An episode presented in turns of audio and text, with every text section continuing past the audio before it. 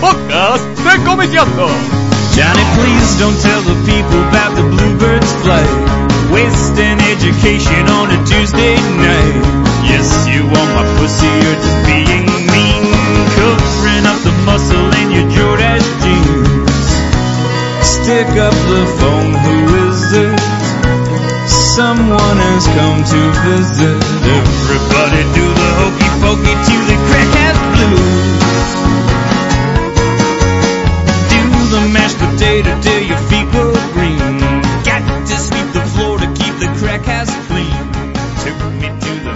Hola, buenas tardes, ¿cómo andan? Bienvenidos al podcast número 76 de Comiqueando. Eh, estoy con Andrés Acorsi, ¿Cómo estás? Javi Hildebrand, Hola, ¿qué tal? Fede Velasco. Hola, ¿qué tal acá? Compartiendo micrófono. Nos pregunta Sí. la gente cómo se llama el tema de la apertura. De, Es del de Adam podcast. Green, es... Eh, oh, ya se me hizo una laguna. Sí, el otro día lo preguntaron, vi... em, después les digo cómo se llama. Bueno, ya se me hizo una laguna. Después lo respondo. página. Sí, sí, lo, sí. lo, lo pones Es claro. de, de Nico. Gemstone. Sí, creo que es Bluebirds. Pero después. No, Bluebird no. Bueno, es otro. Después me fijo, no importa. Bueno, mi nombre es Martín Fernández Cruz. Y estamos una vez más en, como es en enero de todos los años nuevos. Ya hace muchos años que hacemos el podcast. Con el balance de qué fue lo que más nos gustó, qué fue lo que menos gustó, qué fue lo que salió, quiénes no están en este plano de la realidad con nosotros y otras cosas más. Eh, así que bueno. No sé, ¿hemos empezado alguna vez con los muertos? ¿Querés arrancar con No, los no, vamos a, no? vamos a empezar por la página de Comiqueando. Ah, dicho. está muy bien, por el balance. El hogar de este podcast que es la Comiqueando Online desde hace muchos años. Este año nos hemos superado ¿eh? en cantidad de publicaciones. Hemos publicado durante el 2015 364 comic clips. O sea, casi, Casi uno por día. A milímetros de uno por día. 364 no está mal. Hemos eh, cubierto 114 eventos en Agenda Argenta. Tampoco está nada mal. Eh, pantallazos del compañero Cachas que está de vacaciones. Le mandamos un abrazo. 62 eh, entradas. Bastante bien. Perdón, una cosa antes. 114 eventos también habla, digamos, de la. De una movida Cantidad, importante, claro, sí, sí, de- Ahora de- nos vamos a meter a fondo con el año notable que tuvo la historieta argentina. 114 eventos tiene que ver también con muchas presentaciones de muchos libros, Exacto, sí, con sí. muchas muestras, con muchos eventos grandes, con festivales. No, obviamente eh, es un síntoma de salud que Sin duda, sin podido duda. Sí, sí. cubrir esa cantidad de eventos. Eh, notas 52, una nota por semana.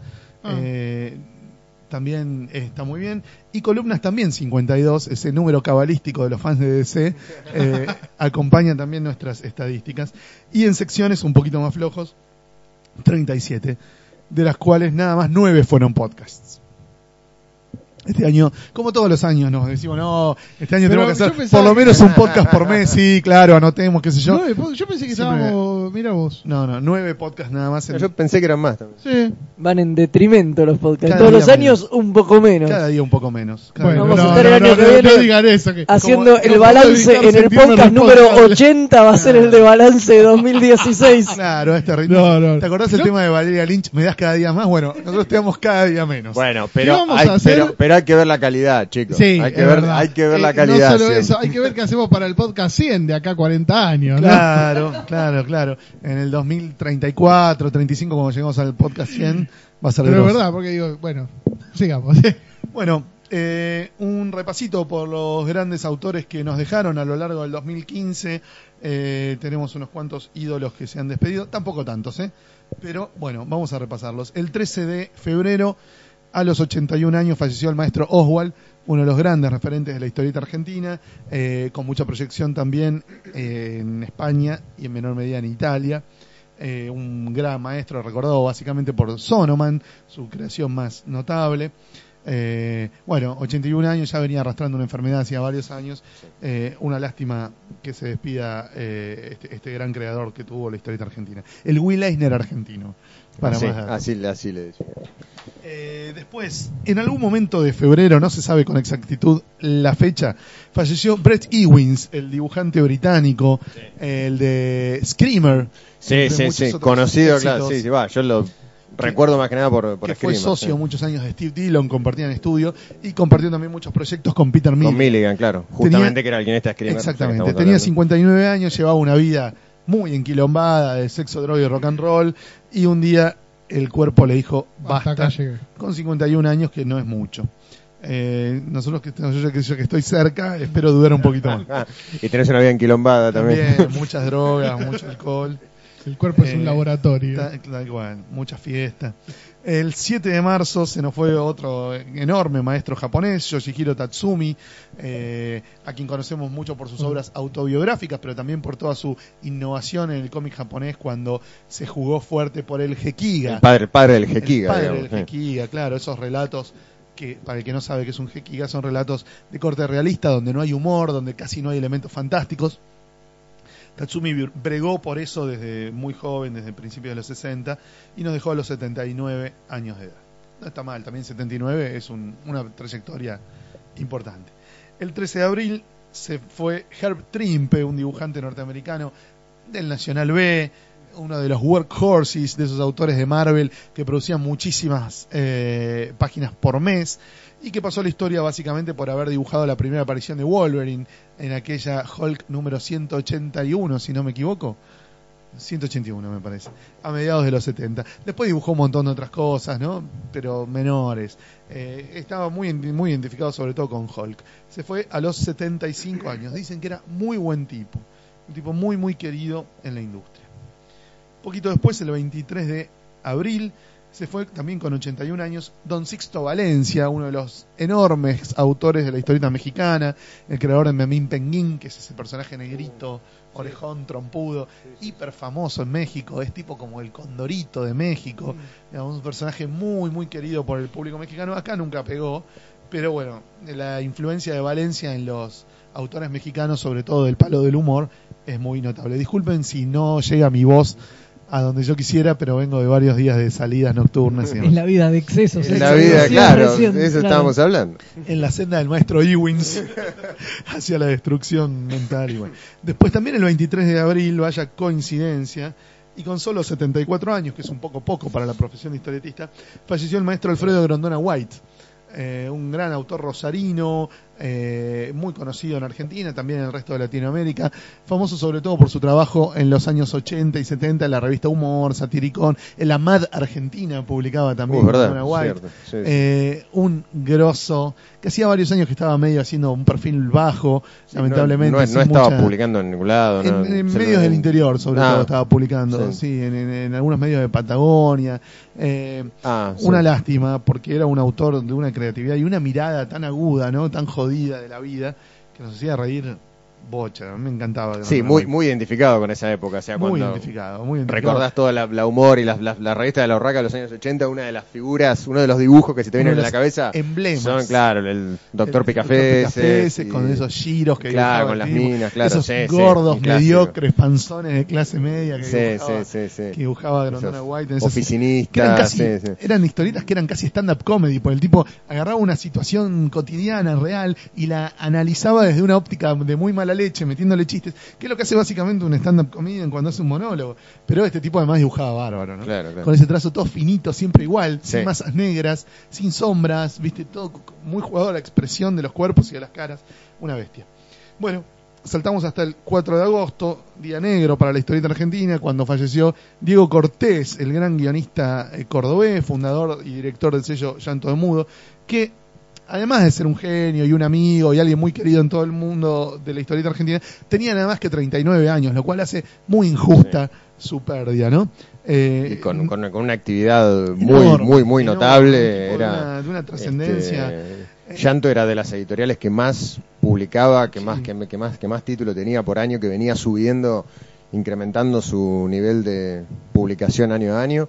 Y, y dándole bueno, posibilidades sí, a sí. muchos autores, ¿no? Y bueno, y justamente una, una de las, no sé si la última, pero una de las últimas entrevistas que dio fue para Comiqueando, Sí, que tuve tal cual. la oportunidad de hacérsela yo junto con, Con Nico con, Brondo. con Nico Brondo, porque justamente el año pasado cumplieron 20 años con, Claro. con, la, con la editorial. Además imprevisto sobre Sí, todo, sí, ¿no? sí, Porque sí, eso sí, era sí. lo- Sí, él tenía un fue- problema cardíaco hacía muchos Sí, años. Claro. bueno, pero igual Pero no, se fue como un baldazo de agua Sí, fría. claro, digo, sí, fue sí, sí, sí, medio- fue- También fue de un día para el otro, no es que Igual. venía de estar jodido. No, no, no, fue, nada, fue, fue medio, medio fulminante, O sea, fue sí, medio fulminante. una cosa así, la verdad que, que- una, una pérdida enorme, sí. muy grande.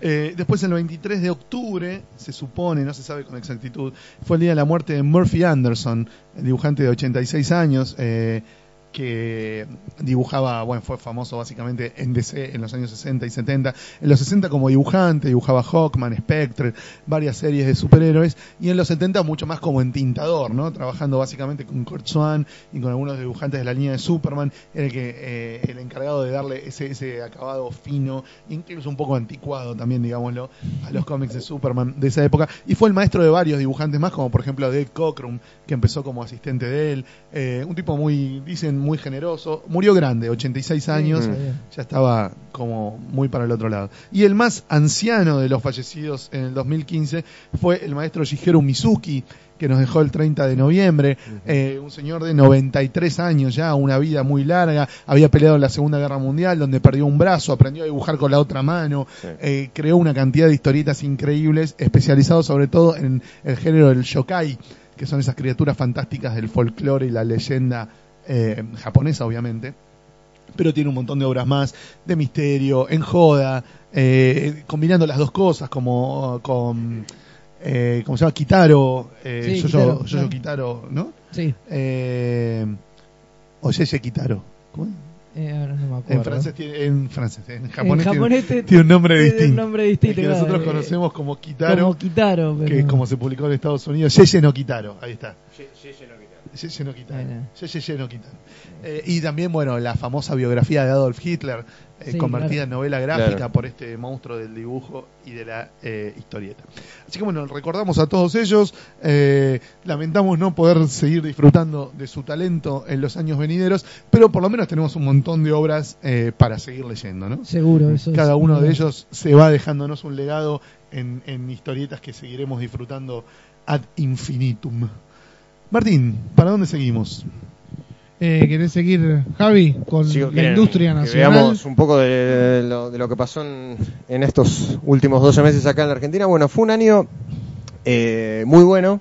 Eh, digamos, en cuanto a nivel de publicaciones, ha estado, no tengo los números exactos, concretos, duros, pero ha estado más o menos en cuanto a cantidad de títulos similar a años, años anteriores. por encima. Tal vez haya, sí, haya, haya sido más también porque surgen algunos sellos eh, nuevos, eh, chicos, eh, que, No, y que además venían- por que ese vienen combo de publicando devastación, fanzines. ese combo de devastación que fue agosto y septiembre. O sea, entre Crackman Boom Claro. y Comicópolis salieron arriba de 40 Sí, esa, esa es una sea, tendencia que también se mantiene, que es eh, ed- ed- editar pensando casi, casi exclusivamente en los eventos. Digamos, hay como tres fechas que Son que son claves, que son la de la Feria del Libro, la del la del Crack Bamboo y la de Comicópolis, por lo menos hasta el año pasado. sí, por Sí, encima sí. de las Este- fiestas incluso, por encima de, de la Sí, lógica incluso- que indica que sacar sí, algo en sí, sí, diciembre sí, sí. te va a traer una buena venta a nivel Sí, Lo sí. que pasa es que me parece que ahí pesa más la venta directa que puedan hacer los editores, ¿no? Porque digo, editar para un evento puntual es pensar en lo que vas a editar vos. Editar para las fiestas implica pensar lo que tu distribuidor va a vender y se va a vender en las comiquerías. No, y que son obviamente, dos cosas distintas. Parece salís- que hoy el editor argentino, sobre todo, digamos que suelen ser una editoriales chicas y que sé yo, le sirve mucho la venta Sí, directa porque además, y el claro, saber que eh, vende ahí está, X cantidad ahí de libros Directamente al público. Directamente, sí, público. sí, emitir sí. una puta factura sin pasar por el circuito de distribución y comercial y qué Tal sé yo. Está muy bien. Claro. Sí, sí. claramente a nivel guita debe rendir mucho más. debe El No, no, el sin problema duda, que tenemos por es lo pegadas quizá de las fechas de Crack Bam Boom y Comicopolis, sí, sí, digamos sí. que Sí, que Pero- margen- cinco semanas, ¿no?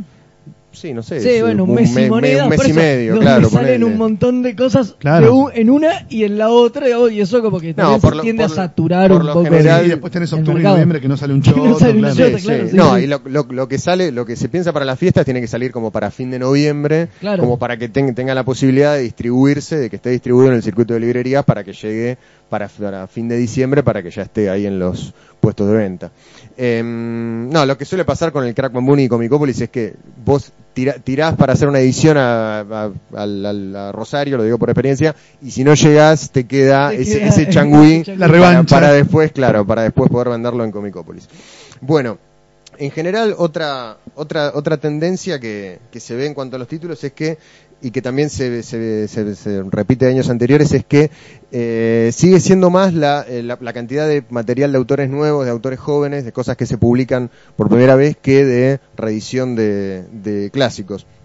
Tengo así algunos, eh, vamos a repasar rápido algunos eh, títulos este, por, por editorial. Loco Rabia, que es una editorial que publicó mucho, eh, iba a decir este año, no, pero el, el año año pasado, pasado. me voy a tener que corregir varias veces. Eh, por ejemplo, con, con Hexmoor, bueno, este, este fue otro año también en donde Macitelli y Alcatena acapararon un poco, sí, un poco- el, este, el, poco el- el mercado editorial. Bueno, tiene- tuvieron Hexmoor, tuvieron este, la, la Luna del Toro con historieteca, salió también una edición de Metalum Terra por Napoleón sin batallas. Este, bueno, hubo, y también este, lo, lo, lo- Loco Rabia reeditó el tomo 1 de Shankar, que estaba agotado hace, hace bastante tiempo, así que bueno, un, un muy buen año también para los fans, este, bueno, y para ellos, para los propios eh, Quique y Eduardo. Eh, otras cosas de Loco Rabia para destacar, Basura, de Trillo y, Ju- y Juan Jiménez. Eh, un libro raro. Sí, se acordaron todos de Juan Jiménez este año, ¿no? Sí, entre, sí, sí, entre sí. ciudad y basura, como Exacto, que sí, se sí. reactivó la franquicia el- Juan sí. Jiménez que, que hacía años que no se que ver también con que vino a estuvo de invitado Estuvo en- en Vos- Rosario. como vos también sí. sacás para esos eventos como los editores también piensan en los eventos y en función de los eventos también deben editar algunos libros en función de los invitados Y sí, y sí. No es casualidad que se hayan editado, por ejemplo, libros de Jason o de Winchlus. No. obviamente por ejemplo. no. Este, sí, de hecho incluso la reedición de, de- de- de Ciudad que hizo que hizo Historieteca salió este, e- específicamente para Rosario y aparte está muy bien, ¿eh? está Se muy vendió bien. muy bien sí, en sí, sí. general, en comiquería. Este, mm, bueno, otros títulos, Las tierras del oso también de, Lo- de Loco Rabi, un libro mucho raro, pero un libro de Carlos libro de Bock Carlos Bock en y con bateas. material nuevo aparte, lo, Sí, lo sí. cual es, es algo que hizo hace hace hace, hace Sí, pocos años. Un par de años, Sí, sí, sí. un par de años Este, un tipo con ya ochenta y pico de años, estar Sí. cer- Sí. cerca, cerca de los 90, pero que, que sigue produciendo. Eh, bueno, eh, Chingolo Casalla cumplió 90 el otro día, le mandamos un abrazo. muy bien. Sí, sí, y otro que sigue produciendo Sí, también, totalmente. como una bestia. Eh, bueno, Ll- Llanto de Mudo este año, bueno, por motivos obvios y que ya, que ya mencionamos, bajó bastante su, su producción justamente en sus 20 años de, de- de- de vida editorial, pero llegó a sacar, no, yo no, no, no, no, no la vi, pero sé que salió una, una antología por los, por los 20 Buenísimo, años, no sé si Buenísimo. la Es un libro así gordo, Sí. con casi 300 páginas. Tiene donde muchísimas pasaron todo, todos los autores que publicaron alguna vez por, muchísimo. por llanto, lo cual es y más. muchísimo. Hay de autores hay invitados. No bien. te puedo ni enumerar de tantos que son. No, no, no, no, imagínate Es 20 una años de publicaciones. autores, sí, sí, sí, sí, sí. Eh, bueno, tuvimos dos nuevos tomos de Dago por de la mano de los amigos de Comicar, eh, un nuevo tomo de la, de la colección de Cyber Six que sacó Napoleón sin batalla, hubo historieta infantil también de la mano de Comics de Bris, salió un nuevo tomo de Bosque Negro y Despareja de Javi Robela y Javi Supa. De la Flor siguió con su elenco estable, más o menos, de, de humoristas, un nuevo tomo de Lucha Peluche, un nuevo tomo de Fiangosto, de Dante Elefante, de Mont, Ofelia. eh, de Ofelia también. Lo que noté por ahí es que van, van más, o sea, sigue con su línea de humor gráfico tradicional y no apuesta tanto por la, por, la- por la historieta eh, más Sí, en la colección de, novela tra- gráfica de salió un solo tomo. tradición y- más narrativa, y- sí, y sí. diciembre. Digamos que en ese sentido fueron más a lo, A lo a seguro. lo, a lo seguro. Apareció Ibrea con un nuevo tomo de autor argentino, con el Delirio de Ani de Andrea Yen. Hacía, hacía rato que Ibrea no publicaba autor nacional, ¿no? Creo que no sé si lo último Muchísimo. debe haber sido, Muchísimo, no sé si cuatro segundos O o, o, claro, o Legión de Legión. Salvador San, que después lo reeditó OVNI. Lo pero- reeditó OVNI, Pero la claro. primera Pero sí, edición. 2006 o 2007 capaz, ¿no? Sí. Mm, sí. Sí, hacía mucho Ah. Nocturno, no, eh, no editó Ibrea. Ah, sí, es de- sí, ahí está, sí, es sí, sí, ahí está. ahí sí, está, sí, sí, sí. eso debe haber sí. sido. Nocturno debe Sí, ser lo 2008, último. 2009. Nocturno me parece que es de Ibrea, ahí está. Así que- Eso debe haber sido lo último que Bien, habían bien bueno, esperemos que sigan apostando por autores nacionales también.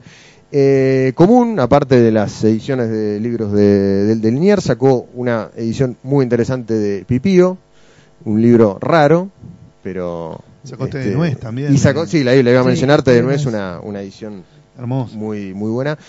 Algunas más para mencionar, la edición de Agapito que sacó Musaraña, la de Barrio Gris, que hicieron los, digamos, propios los autores. propios autores, Maicas y Espósito, que está muy bien. Sudor Sudaca, el Hotel de las Eh, Ideas. sí, eso le iba a dejar para, para el final, Sudestada. También, sí, sí, estamos entre varios libros, estamos muy contentos de haber arrancado el año con la Sudestada y terminado con, con Sudor Sudaca, que la verdad que me, me- me parece más allá de que... Fue un año de corte igual, De- porque Sudor Sudaca salió en septiembre. Sí, sí, sí, pero bueno, Bueno, las los, a- los avatares editoriales tienen, tienen estas, tienen estas cuestiones. Igual pero está, está por salir el de Lucas sí, Varela. el de que Luca bueno, Varela va a salir para, para marzo, abril. Sí, sí, ya va a estar para, para Feria del Libro. Eh, ya estamos, estamos trabajando en eso. Eh, ¿Qué más? Bueno, eh, la Editorial Municipal de Rosario sacó un libro muy interesante que es el Informe. Una antología de con una, una argentinas, antología de historietas nuevos, con autores autores jóvenes. nuevos. Eh, una, re- una reedición de la trilogía eh, judía, podríamos decir, de, Brian Hanches, con McCosher Schleusing y El Sabio de Sion. Y una apuesta muy notable que fue la novela gráfica de Mariano Antonelli, Sí, Saltó la Furia. eh, sal- sal- Muy Saltó la Furia, sí, muy interesante. sí, A mí las, las primeras dos novelas de Antonelli, que son las que habían salido por la Duendes, mucho no me llamaron la atención, pero Saltó la Furia me pareció Sí, yo muy no, no, no había leído nada de él, pero esa la leí y me gustó. El dibujo por ahí no es excelente, pero el, el guion y la temática y cómo está enfocado. Sí, es, una historieta que... transcurre durante el, el 19 y 20 de diciembre del durante 2001. La represión en Plaza de Mayo, es, Exacto. es increíble, muy, Exacto, muy, muy ahí en bien el- pensada. en el centro. Eh, ¿Qué más? Eh, una edición integral de, de Cómo me hice rico y famoso, la Ujú. historieta de Hernán. Lo terminé Bueno, de leer el miércoles. lo, lo tenía en mi listita para Es un, es un libro que se, se- se tarda en leerlo. Tremendo, sí. Tremendo. sí. Las frases, boludo. Sí, sí. Las frases que tira Hernán en ese libro, ¿no? Al día siguiente me encontré con Juana, con la mujer de Hernán. Ajá, no sí. podía mirar a la cara, boludo. No podía mirar a la cara porque la había visto dibujada por el marido en situaciones eh, tremendas, maestro. No, no, no. ¿Qué es esto? Y bueno, este, bueno, eso entre, entre Bueno, LARP much- volvió a editar. Historieta Argentina. Salió un tomo nuevo de Ymir, de la antología Ah, sí, de Historieta Argentina. sí, sí. Eh, así que eso está bueno también, ¿no? Que- y salió la editorial Utopía, ¿no? Eso, eso Que- iba a mencionar justamente. Itch, claro, exacto. Sí, sí, entre las Claro. eh, entre las ediciones de material extranjero que Bastante tiene edición de saga, de Hubo mucho. Umbre- Am- Creció bastante. Umbrella Academy, The Voice. Bueno, eso es también es parte de una tendencia que se está viendo también en las editoriales que mencionamos de publicar a- a, Autores de muchos autores de afuera, sobre todo europeos también, ¿Viste? que era durante muchos años fue una Fue deuda, la deuda. Claro, pendiente. Sí, sí, sí. Eh, Sí, sí, hoy tenés Winslow, tenés Jason, tenés eh, Guy Delisle, que es canadiense, pero vive en Francia. sí, con Eh, Pyongyang, te- eh, eh, Nicolás de Crecy. tenés Nicolás, eh, Nicolás de Crecy. Tenés, eh, ahora salió el de su- Fruit. Sergio... El de Sí, Sergio eh, Ponchione. Está buenísimo. Es- Yo lo, lo, pero no lo leí. El, el dibujo Yo me había leído las críticas cuando lo editó Fantagraphics y había dicho, ah, pero esto es No, la no, vida. es genial. Ahora salió es acá. genial, es genial, me gustó muchísimo. Bien. Bueno, y- Eh, y, y también, perdón, hace muy poquito Musaraña sacó un nuevo tomo de, De Max, Max, que eh, se llama O O- Diabólica O Diabólica Ficción. Eh, y creo que no me, no me olvidé de ninguno, no. Bueno, No, bueno, y- pero está bueno que se estén editando todas esas Está cosas. buenísimo. Eh, que haya una edición argentina de saga, que Sí, haya una edición sí, argentina sí. de un montón de cosas que están buenas, más allá de lo que son los superhéroes clásicos, ¿no? Que están monopolizados por OVNI Sí, y SC. y SC. SC tuvo un año nefasto, Sí. con un bache de publicación de meses Bueno, pero, y meses. pero volvió sobre Volvió, final volvió, del sí, año, sí, retomó, repuntó. digamos, y Eh, nada, bueno, nada, ahora, ahora vienen publicando medianamente con cierta Sí. regularidad, esperemos que se Sin coherencia, ¿no? Porque algunas cosas salen en, en- en revistita de grapa, otras salen en tomo, de otras sale el tomo 1, de otras no sale En nunca el 2. realidad eh, están publicando hoy por hoy es todo grapa. Y los y tomos que habían empezado, Algunos, tipo eh, Black Knight. algunas, eso. bueno, sí, y algunas cosas muy puntuales en tomos. Bueno, Black Knight salió el segundo tomo. Ah, bien. Falta que salga el, el tercero con el que termina. Bueno, Sandman se terminó Sandman de publicar. completaron, eso estuvo bueno, que y después van publicando cada tanto alguna alguna cosa, algún Especial, libro algún one unitario especial. Creo que el próximo que está en carpeta es Justice. Ah. Eh, que no sé cuándo irá a salir, pero tengo entendido que ese es el próximo, el próximo que, Está bien. que. Está bien, la verdad, el tema de la, de la edición de, de material extranjero se están poniendo bastante las pilas. Sí, Sí. bueno, OVNI tuvo la particularidad de, de este año también abandonar el formato de revista definitivamente. Sí, ya está publicando Ya eh, ni ex- Walking Dead ex- sale en exclusivamente nada, libros. Nada, nada, claro. nada. Ya Sí. sale todo el libro, abandonaron por completo las revistas y por lo tanto tengo entendido que los kioscos. eh, y bueno, nada, se volcaron 100% a, a los tomos y calculo que al mercado de librerías y Hubo coleccionables en los diarios también, hubo uno de Game of Thrones, ahora está Sí. saliendo uno de Star Wars, eh, algunas cosas de Avengers salió también, ¿no? Un Sí, coleccionable de sí, Avengers con sí. Clarín. Sí, sí, sí, estaba. sí, sí, con Clarín. Eh, y hablando A de los diarios, unas apostillas acerca del tema de las tiras en los diarios, vimos finalmente la desaparición de esa mierda inmunda que era Donatella. Fue demasiado, No, sí. du- Tiraba- Duró, duró más de lo que cualquiera Sí, podría sí. No, más de 900 Sí. tiras. Más Eh, de 900 tiras. Eh, Una barbaridad. sí, sí, si ya había algo desprestigiado como es Clarín, eh, Donatella lo desprestigiaba aún más. Entró en su lugar Bernardo Ehrlich, un dibujante tucumano. Sí. eh, Que bueno, ya estaba en la revista también Claro. publicando, que publica alternadamente con Nadanti. No es un genio ni mucho menos, pero al lado No, de, pero- pero- de Donatella. Por lo menos dibuja, hermano. Por, por lo menos ves Bill- un dibujo. Watterson, maestro. Al lado de Donatella es Bill Waters. Eh, el diario Muy, lamentablemente, también dentro del grupo Clarín, descontinuó todas sus tiras. Ahí estaba Javi Robela con Cevita, estaba Emiliano Migliardo. Ah, claro, Bueno, todo es eso cierto. fue discontinuado. Sí, sí. Y Max Aguirre cambió el perfil de su tira. digamos. Cambió, sí, sí. Jubiló a sus personajes, a Jim Jam y el otro, y ahora se llama Genio y Figura. Y el protagonista es algo así como él. Sí, sí, Claro, sí. sí, sí. No, para, para, para quienes no lo conocen, le decimos el personaje es muy parecido a él. claro, Así que, Sí, sí, visualmente es como una caricatura. este, bueno, un par de cosas más para, para cerrar con, con el panorama argentino. En lo, en lo que son las grandes editoriales, digamos, los grandes monstruos, no hay, a, a- a pesar de todo lo que hablábamos del auge de, de la, de la cantidad de títulos, no hay la misma, no hay el, el- el mismo interés por ahí de las grandes editoriales, hablo de Sudamericana, Planeta, eh, de eh, armar algo así como una, como una colección sistematizada, Sí, digamos. Yo me acuerdo que eh, dos o tres años atrás hablaba- hablamos mucho en un balance de, de por qué ninguna editorial grande y en algún momento había algún rumor de que algo podía empezar a sacar una línea, algo, pero sigue siendo como la, la, la cuenta. Bueno, sí, eso, eso sigue estando así. Sobre, sobre todo las, las, las, las grandes, sobre todo apuestan mucho al humor gráfico. Por ejemplo, Planeta sacó una, una, una recopilación de, de chistes e historietas de Langer, de, de judíos. También sacó un libro de Julián Gorodiller y Marcos Vergara, Cam- Camino a Auschwitz. Eh, por el lado sudamericana, bueno, también son, como... Claro, sí, sí, también sí, eso le iba, dentro de le iba la, a de la movida mencionar. esta de historieta extranjera que está, se está editando en Argentina. Claro, está sí, bueno sí. que se esté editando. Olvidé mencionar, claro, sí, de, eh, no, eh, li- libros, libros del Zorzal. Tenían Sí, un, Pero coproduciendo con alguien, Claro, eh, coproducen coproducción con- con Planeta. con Planeta. Planeta. bueno, Sorsal y- tenía los derechos, pero no fue el que, digamos, el que finalmente lo imprimió. Claro, claro. Eh, formó equipo con una editorial grande creo que Planeta. Sí.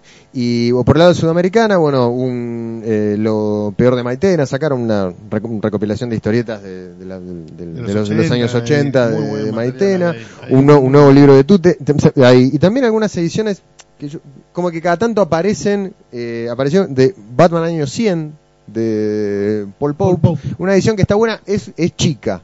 La es, de- es chiquita. de bolsillo, sí, sí, sí, sí, la de bolsillo, también de Seconds, de Brian Lee. Pero es como eso, no hay, no hay una colección, no sé, algo que podría ser. Claro, claro, es como que cada- tanto Nunca sabes si no son saldos de España. Claro, claro, nunca, nunca se sabe bien. dos boludeces en. Entonces, eh, bueno, también, no sé qué pasó por el lado de Galerna, que en un momento habían anunciado con bombos y platillos que iban a, a- a publicar todo Altuna, toda la obra de Altuna. Salió las porteras del señor López, eh, creo que para, para, para la Para época de. Comico, o para, sí, para Rosario, para Comicópolis. Y bueno, nunca, nunca más se supo. Así que, no sé, eso seguirá, seguirá siendo una, una deuda pendiente, como, como hablábamos. Eh, en fin, no será negocio para, para ellas, no sé, no sé dónde está la... Ni siquiera, no, cambiando el rubro, no, pero digo, ni siquiera reeditaron nada de Snoopy. Hay, hay, un, hay, hay Hay un un libro libro con lo mejor de. Snoopy, No, no pero de ya, ya tiene algunos años. No, hay una editorial que está publicando libros de Snoopy. Ah, pasa que ahora me entró la duda si no los importa. Pero hay una edición a color de libros de Snoopy que se consigue relativamente fácil. Van Bueno, tomas. apostó con y Edasa, humor claro, con humor, con humor petizo, lo, claro. lo- lo- lo tenía anotado acá también. a- Gran a libro, fin de- eh, un hermoso Muy libro. bueno, sí, sí, sí, la verdad Para que los fans del muy humor gráfico, eh, la, la recopilación de los chistes de Diego Paredes, bien impresos, grandotes, hermosos. Y bueno, y finalmente las, las revistas, que son pocas, pero están algunas, La Fierro, que ya va por el número 111, superó la... La marca de la primera- La marca, de sí, la de la primera primera. etapa, claro. No sé si querrá significar algo, pero es un dato, como se dice, un dato de la realidad, un dato duro. Después, este, y Terminus, que ya llegó a su número 10, que salió hace, hace muy poquito. Eh, también un, un proyecto rosarino, Quimera, ya va por el número 4. Así que, bueno, en el, en el formato de las revistas eh, siguen siendo pocas, pero las que, las que hay están y se, y se siguen manteniendo, así que Este, esa es la realidad actual.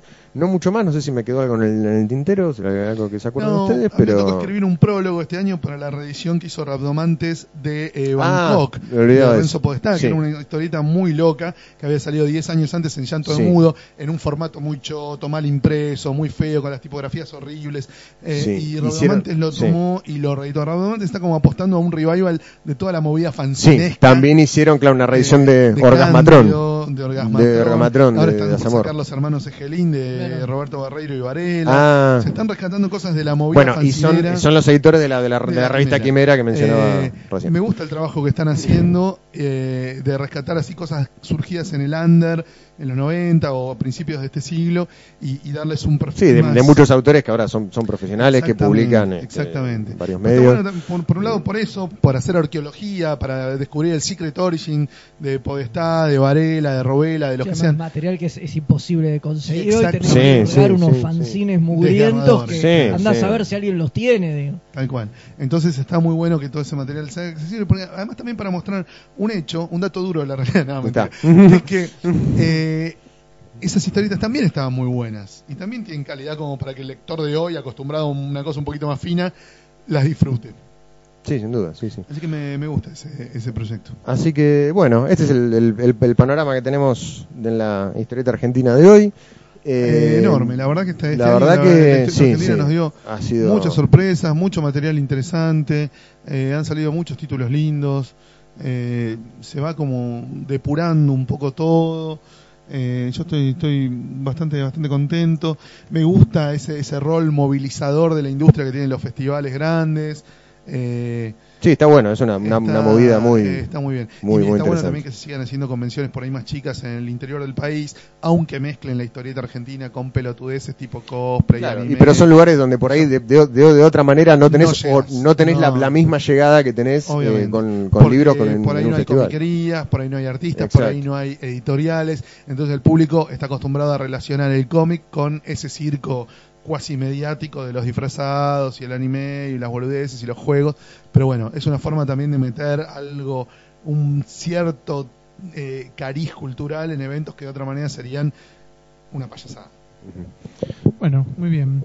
Eh, ¿Por dónde quieren seguir? ¿Quieren ir a las series, a las películas? Vamos al mercado norteamericano, al Vamos. siempre atractivo mercado norteamericano, Vamos, que si tantas querés- alegrías y tristes. Yo hago un poquito de tiempo mientras Eh, consultamos los apuntes. No, acá estamos, estamos Así. más o Le menos... hacemos gesto de, le hacemos gesto de que estire a Martín. No, no, estamos, estamos A ver con si material. acompaña la cámara. Un, un buen año para la historieta en Estados Unidos. La venta de revistas mejoró un 7,17%, la venta de TPBs subió un 8,99% respecto del año pasado. Eh, esto según cifras de Diamond, ¿no? que distribuye prácticamente eh, de modo hegemónico, casi eh, monopólico en, en coso en Estados Unidos. ¿no? Esto- Y est- estos, son, habla- estos son datos duros también. en toda, la, está. en toda la habla inglesa. Eh, Marvel tuvo un año maravilloso, metió 7 de los 10 cómics más vendidos Los del años año. anteriores, eh, no sé si se acuerdan, ¿venían subiendo? ¿Venían, Sí, venían este bajando? es, es el cuarto año de Suba. Ah, mira. Es el cuarto año. 2012, 13 y 14 fueron años de En, Suba. en- en Sí. ventas en general. En ventas en- en general, sí.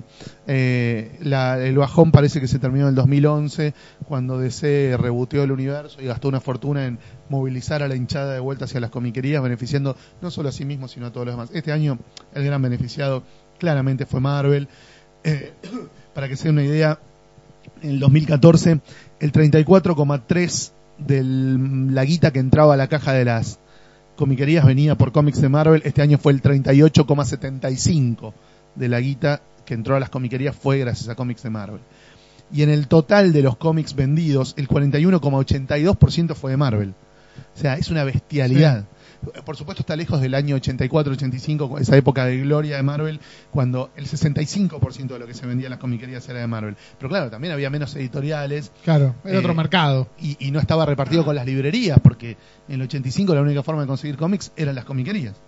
Eh, así que bueno, el gran perjudicado claramente fue DC, que el año pasado tuvo el 32,47% de los cómics vendidos y este año no llegó ni al 27,5%. Un año pobre para decir en términos creativos, ¿no? Tristísimo. Para que te des una idea, de las 10 revistas más vendidas, DC metió una sola, eh, que fue en el puesto quinto el número uno de Dark Knight 3 de Master Race. Ah, y ahí sobre la hora, digamos. Sobre la hora. Sobre la- pi- Y digo, y si no hubiera salido lo de Grant Morrison, ese número también Tristísimo. baja un poquito. Tristísimo. Y en el ranking de los 10 TPs más vendidos este año, de los 10 TPs o Graphic Novels, DC también metió una sola, que fue la reedición en tapa dura de Killing Joke. O sea, zafó Uh, con la enésima algo, secuela claro, sí, de un sí, clásico viejísimo. ochentoso y con la enésima reedición de un clásico ochentoso. O sea, DC es la Unión Cívica Radical, maestro. Eh, eh, vive de las viejas glorias, eh, viste, de cuando alguna vez fue grosso y hoy está de espaldas a la vida. De cuando estuvieron en la, en la gloria, cuando estuvieron en, en la cual. cima, claro. Todavía te discuten Cuando con era- cosas del gobierno cuando eran de poder. Alfonsín, claro. DC es eso, ¿viste? Todavía te discute con cosas del gobierno de Alfonsín. Eh, Killing Y hace- Joke del 88 y Knight del 86. Todavía Claro. te discuten con el gobierno de Alfonsín. Eh, es muy triste, la verdad. De todos modos, lo que no bajó DC, a pesar de haber bajado bocha la venta, fue la cantidad de novedades que ofreció. Marvel fue primera con 1309 novedades y DC segunda con 1300, redondo. Mira. O sea, ahí, muy peleado. Image tercero con 960, IDW con 792 y Dark Horse 15 con 612. En todos los rankings de todas las de los aspectos desde los que queramos abordar eh, el 2015, siempre se mantiene esa relación. 1 Marvel, 2 DC, 3 Image, 4 IDW y 5 Dark Horse. Donde realmente saca diferencia Marvel es en el 10, en el top 10 de los 10 más vendidos, donde metió 7 títulos y los 3 que no son de Marvel fueron Bravest Warriors, Tales from Oloshon, basado en un dibujo animado que desconozco, se llevó el tercer puesto. Es un cómic editado por Boom Studios, con Ujú. autores que no los conoce ni su vieja, pero evidentemente es un dibujo Sí, que está vende. pegando mucho. Sí. El cuarto puesto se lo llevó IDW con el número uno de Orphan Black, basado en una serie de TV. Ah, mira. Y bueno, y ese el quinto. Después del 6 al 10 son todos de Marvel, todos títulos de Star Wars, Spider-Gwen, el nuevo título de Iron Man. Número uno, obviamente, el número uno de Star Wars fue el primer cómic desde el año 93 que un comic book no superaba la marca del millón de ejemplares vendidos, desde la Batman 500 que un título no superaba la marca del millón de ejemplares vendidos, lo superó Star Wars y arrimó, pero no llegó, el número uno de Secret Wars Ah, eh, que vendió alrededor de 500.000, 600.000 ejemplares. Y en el, TP, en el TP, no, en el top 10 de los 10 TPs más vendidos también se dio un giro interesante, que es que venía dominándolo The Walking Dead, siempre en los 10 primeros había 6 títulos de Walking Dead, Y ahora ganó Saga, ¿no? este año arrasó Saga, los 5 TPBs de Saga ocuparon los puestos 1, 2, 3, 7 y 9. O muy sea, Tremendo. genocidio de Brian Bogan y Fiona Staples que la están recontra Fiona Staples, que todos los días le agradece a Boga, gracias por haberme llamado para hacer esto. Este Rolls Royce te lo dedico a vos. Este viaje a la Polinesia. Estaba a punto de ponerme el local de fotocopiador. Este viaje a la Polinesia con tres negros que me apantallan, te lo debo. The Walking Dead se quedó con los puestos 5 y 8, o sea que Image metió 7 títulos entre los 10 Barbaridad. TPs más vendidos. Marvel metió 2, Civil War, que obviamente generó nuevamente el interés gracias a la película que se viene, eh, protagonizada entre comillas por el Capitán América, porque abre el juego a muchísimos personajes del, del universo cinemático de Marvel. Y el décimo puesto con el primer TPB de Star Wars que recopila lo de Jason Aaron y John Cassidy. Y DC, como dijimos, nada más que con un título, con un puesto. Ya el. ¿Cuál era el puesto de DC? el, Ah, el- Killing Joke, Ahora, el liderazgo de Marvel así en general, ya desde, desde cuántos años hace ya que, Y que va cuatro o esto. cinco. Sí. Ya, este, Sí, la única vez que DC le, le, digamos, le hizo el aguante un par de meses fue con, el, con la salida del New 52. Exactamente, ahí Sí, DC le Pero ahí ya venía sí, medio sí, de hijo sí, desde hace rato. ahí le copó la parada de DC un Sí, tiempito. igual la gente rápidamente se dio cuenta que era una porquería y que no iba para ningún lado el New 52 y les cortó. No, mirá lo que Acá nos está mostrando un... El, el- el primer hardcover de la Justice League del New 52 El bochorno continúa. se sigue hundiendo Fernández Cruz. Es para cortar la picada. Sí. Tengo una mesa que está medio que está medio de pareja. Le seguís dando de comer a criminales como Dan Didio, Bob Harras. Qué vergüenza. La juventud de los 35 es la más peligrosa. Ahora esto tam- también lo, lo de Marvel está claro claramente apuntalado por la por toda las, la saga la saga fílmica y ahora ahora, ahora también series Y digo Disney, digo, a ver, eh, si un montón de los títulos son de Star Wars, digo, el hecho de la fusión con Disney y que Marvel haya acaparado Star Wars en el momento de que eh, empieza a moverse la nueva trilogía y demás es un caballito de batalla muy difícil de bajar, digo, muy difícil de bajar. ¿Quién hubiese Con eso dicho no- que el número uno de una miniserie de la princesa Leia iba a estar entre los 10 cómics más vendidos del año? Claro, nadie. Imagínate que Dark Horse sacaba una miniserie de Claro, la princesa sí. Leia hace tres años. Se la metían en el culo. El culo, sí. Pero eso, manejado por Disney y con la, trilo- en la puerta de la trilogía, digo, a ver, los cómics de franquicias siempre se los metieron en el culo. Creo que es la primera vez Que domina el ranking. que dominan el ranking. Porque fíjate que tenés Sí, un montón verdad. de títulos de Star Wars, sí. Orphan Black, este del Bravest Warriors. O sea, hoy pareciera que el negocio es ese.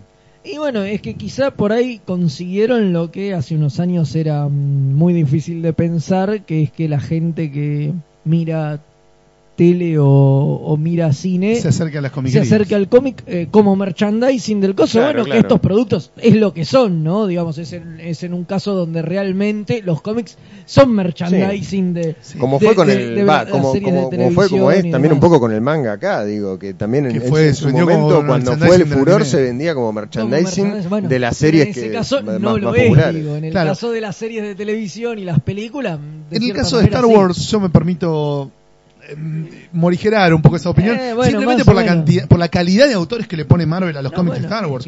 o sea, no es el fondo del tacho como en los 80 cuando hacían los cómics de He-Man con cualquier verdulero, los cómics de Thundercats con cualquier verdulero, los cómics de Transformers. No, obviamente, Acá, la de ¿viste? Leia, esa que vos decís, es Mark Waid, y Terry Dodson. Terry Claro. Dodson, Sí. Jason Aaron, Charles Soule, eh, tenés un equipo, Sí, bueno, Kieron Gillen, guionistas top sí, Kieron sí, Gillen que no está trabajando más para la línea superheroica de Marvel, sigue escribiendo Darth Vader Sí. para la línea de Star Wars.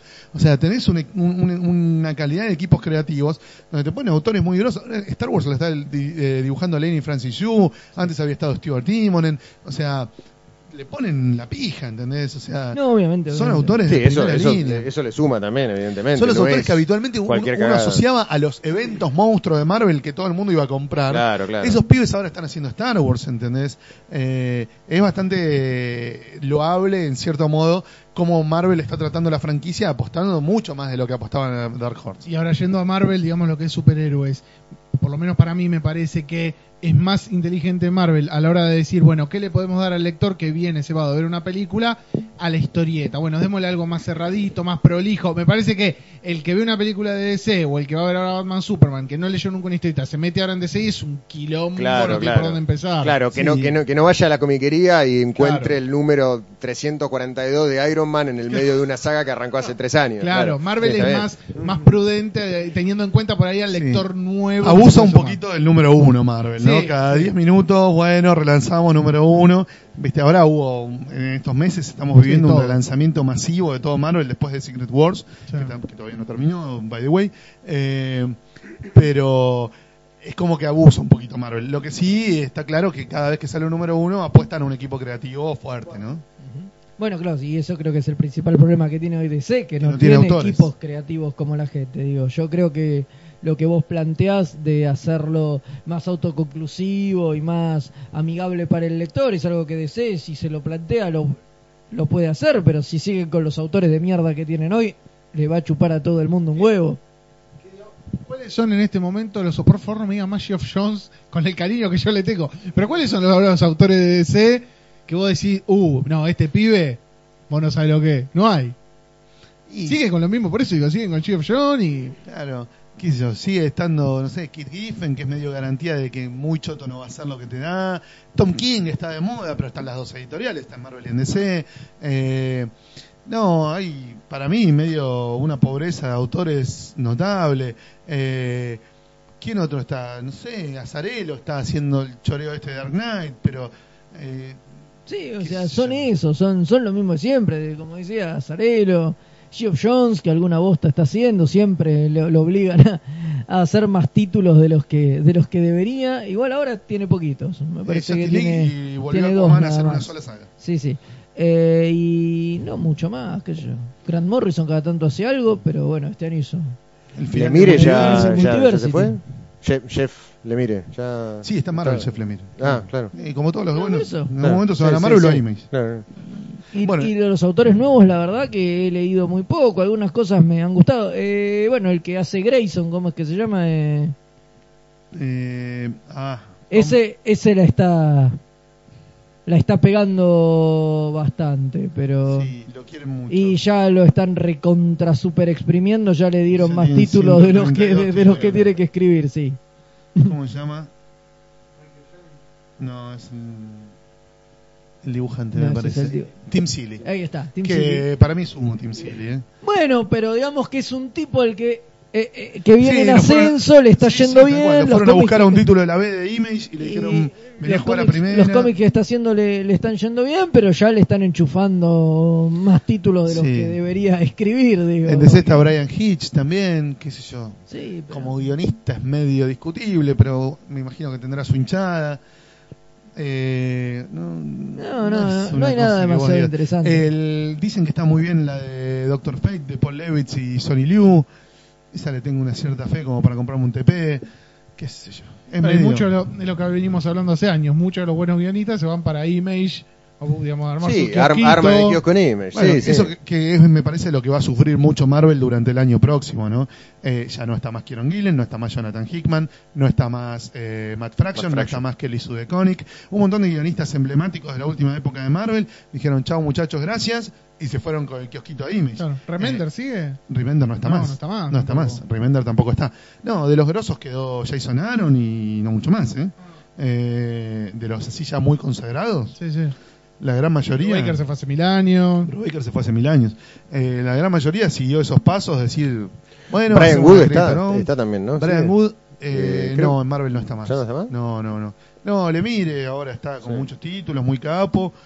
Pero bueno, está Mark Wade, hay algunos grosos, pero tampoco es lo que era antes, ¿eh? Está medio, no te digo prendido con alfileres, pero apelando a, autores que le chorean a DC, autores que sacan del ascenso.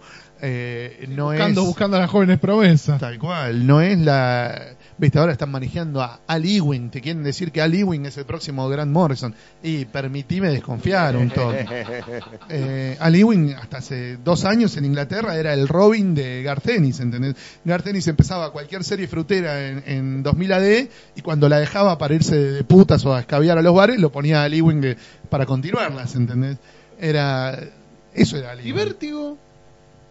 Vértigo está tratando de resucitar. Este año sacó una serie alucinante que es la de Darwin Cook con Beto Hernández, que es como hiper mega fundamental. Terminó de salir Sandman Overture, que tuvo una crítica impresionante. Sigue andando a su ritmo normal, muy bien Astro City. Eh, se terminaron las antologías de Vértigo, que era algo que a mí me gustaba mucho. Sacaron una sola este año, que fue la Strange Sports Stories.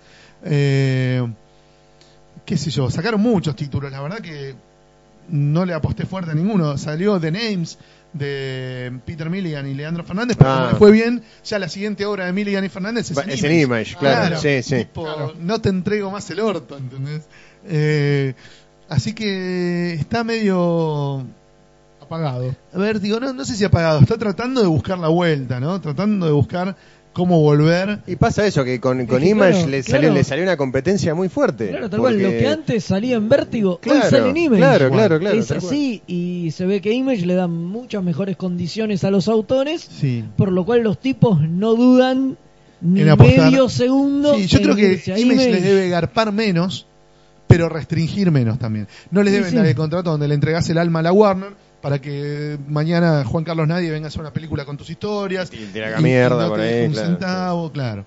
Entonces, eh, esa es, es un poco la, la realidad, me parece, ¿no? Que eh, Image está absorbiendo o, o asumiendo el rol que tenía Vértigo, que es el espacio de libertad para los creadores, donde pueden hacer la suya. Viste, no, no, no, no es casualidad. Eh, Marvel creo que resucitó el sello Icon también este año, que hacía bastante que no sacaba nada. Creo que tenía alguna serie nueva de Alien, no me acuerdo, o que volvió Alien. Pero en general el espacio de libertad creativa hoy para Sí, los sí. autores parece ser mucho más image, que sí. los sellos de DC y Marvel pensados para esa función. Image además un año extraordinario, ¿no? Sigue pegando series grosas. Ahora empecé a leer Trees, la de Warren Ellis. Es una belleza, una belleza. Una genialidad tras de otra. Al tipo le sobran las ideas, boludo. Sí, flaco, guardate una para otro momento cuando escasee. Vamos con todo.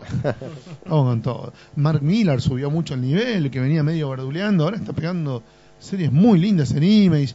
La verdad que muy notable, muy notable. Southern Bastards. Leí Sí. la Muy grosso. Increíble. Muy Sí. Starvet también, la, la, la de Brian Good con, con Daniel Ceselig. Bueno, el Fade Out. Fade Out ahí. acaba de terminar, Ah. esta semana salió el último capítulo. Cortito. 12 capítulos. Sí. Con Brubaker y Phillips también, una dupla sentadísima ya en Image. No, la verdad que Image muy notable, las cosas que está sacando, eh, The Wicked and the Divine, de Kieron Gillen, muchas cosas lindas, la verdad que muchas cosas lindas, muy muy notable. Eh, Marvel trata de dar ese espacio de, bueno, cómic de autora dentro del mainstream, ¿viste? Sí, pero no, no, yo, no termina. Howard the Duck, Hawkeye, eh, She-Hulk de Charles Soule, ¿viste? Sí, Espacio pero como- mucho menos, claro. sí, la visión de Tom King, que ahora está de moda. Eh, digamos, trata de, darle a creadores con una sensibilidad, con una, con una impronta fuerte, títulos donde pueden hacer lo que se le cante las bolas. Bueno, Warren Ellis en Karnak también, ¿no? Claro. Eh, bueno, hagan lo que quieran como si fuera un cómic independiente, pero está dentro del universo Marvel. Está bien, valoro la movida. Funciona, pero dura poco. Pero siempre es mejor Sí. cuando los tipos tienen Sí, total sí. libertad Sí, además tenés- en- si, si vos tam- tam- tampoco te podés ir tan al carajo. En, en algún momento encontrás la limitación de estar dentro de un universo Sí. mucho más grande y que se te escapa totalmente de las manos. tal cual. Howard Duck no se puede hacer una paja, ¿entendés? Claro, claro, sí. Claro, sí, sí, sí. En cambio en Image Por puede pasar Sí, sí, sí, sí, sin duda, claro. En, en esta en Tris, por ejemplo, la de Warren Ellis que empecé a leer ahora, un pibe se enamora de una mina y la mina lo primero que le dice es soy transexual y te voy a enseñar todo del sexo porque soy las dos cosas, ¿entendés? Eh, y, te empiezan a contar los garches de estos pibes, orgías, cosas, dentro de una historia de ciencia ficción, ¿eh? pero una de las tres tramas en las que el tipo divide la historia, el núcleo de la historia, transcurre todo en un barrio de China donde un pibe re virgen que se bajó de un carro, ¿viste? Que lo trajo del medio del campo, descubre el mundo de la sexualidad de la mano de una mina trans que la tiene re clara y que se termina enamorando también del pibe. Es una historia maravillosa, pero muy zarpada, ¿entendés? El tipo cuenta, ¿viste? Cómo le meten cosas por el ojete, o sea, muy lindo, muy muy muy, ge- muy genuino, lindo, que te claro. querés eso. muy, muy genuino y muy único. Para toda la familia. Además aprendió a meterse cosas nuevas en el Claro, es un curso Claro. avanzado. de- eh, eh, muy genuino, muy único. O sea, no hay muchos cómics donde hablen de eso, ¿entendés? Está muy, muy interesante, muy interesante. Bueno, eh, ¿qué, nos, ¿qué nos queda? Un repasito, Eh, si querés, por algunas cifras de cómic europeo. Ah, sí. El año donde volvió el corto maltés. Volvió Asterix, volvieron los Asterix. metabarones, Sí, sí. eh, volvieron todos. este Muchos regresos. En España volvió, tuvimos novela no- gráfica nueva de Daniel Torres, de Paco Sí, Roca. Paco Roca. Tuvimos una machaca de, de Titeuf, volvió después de varios años, la rompió. No, la verdad que muy bien.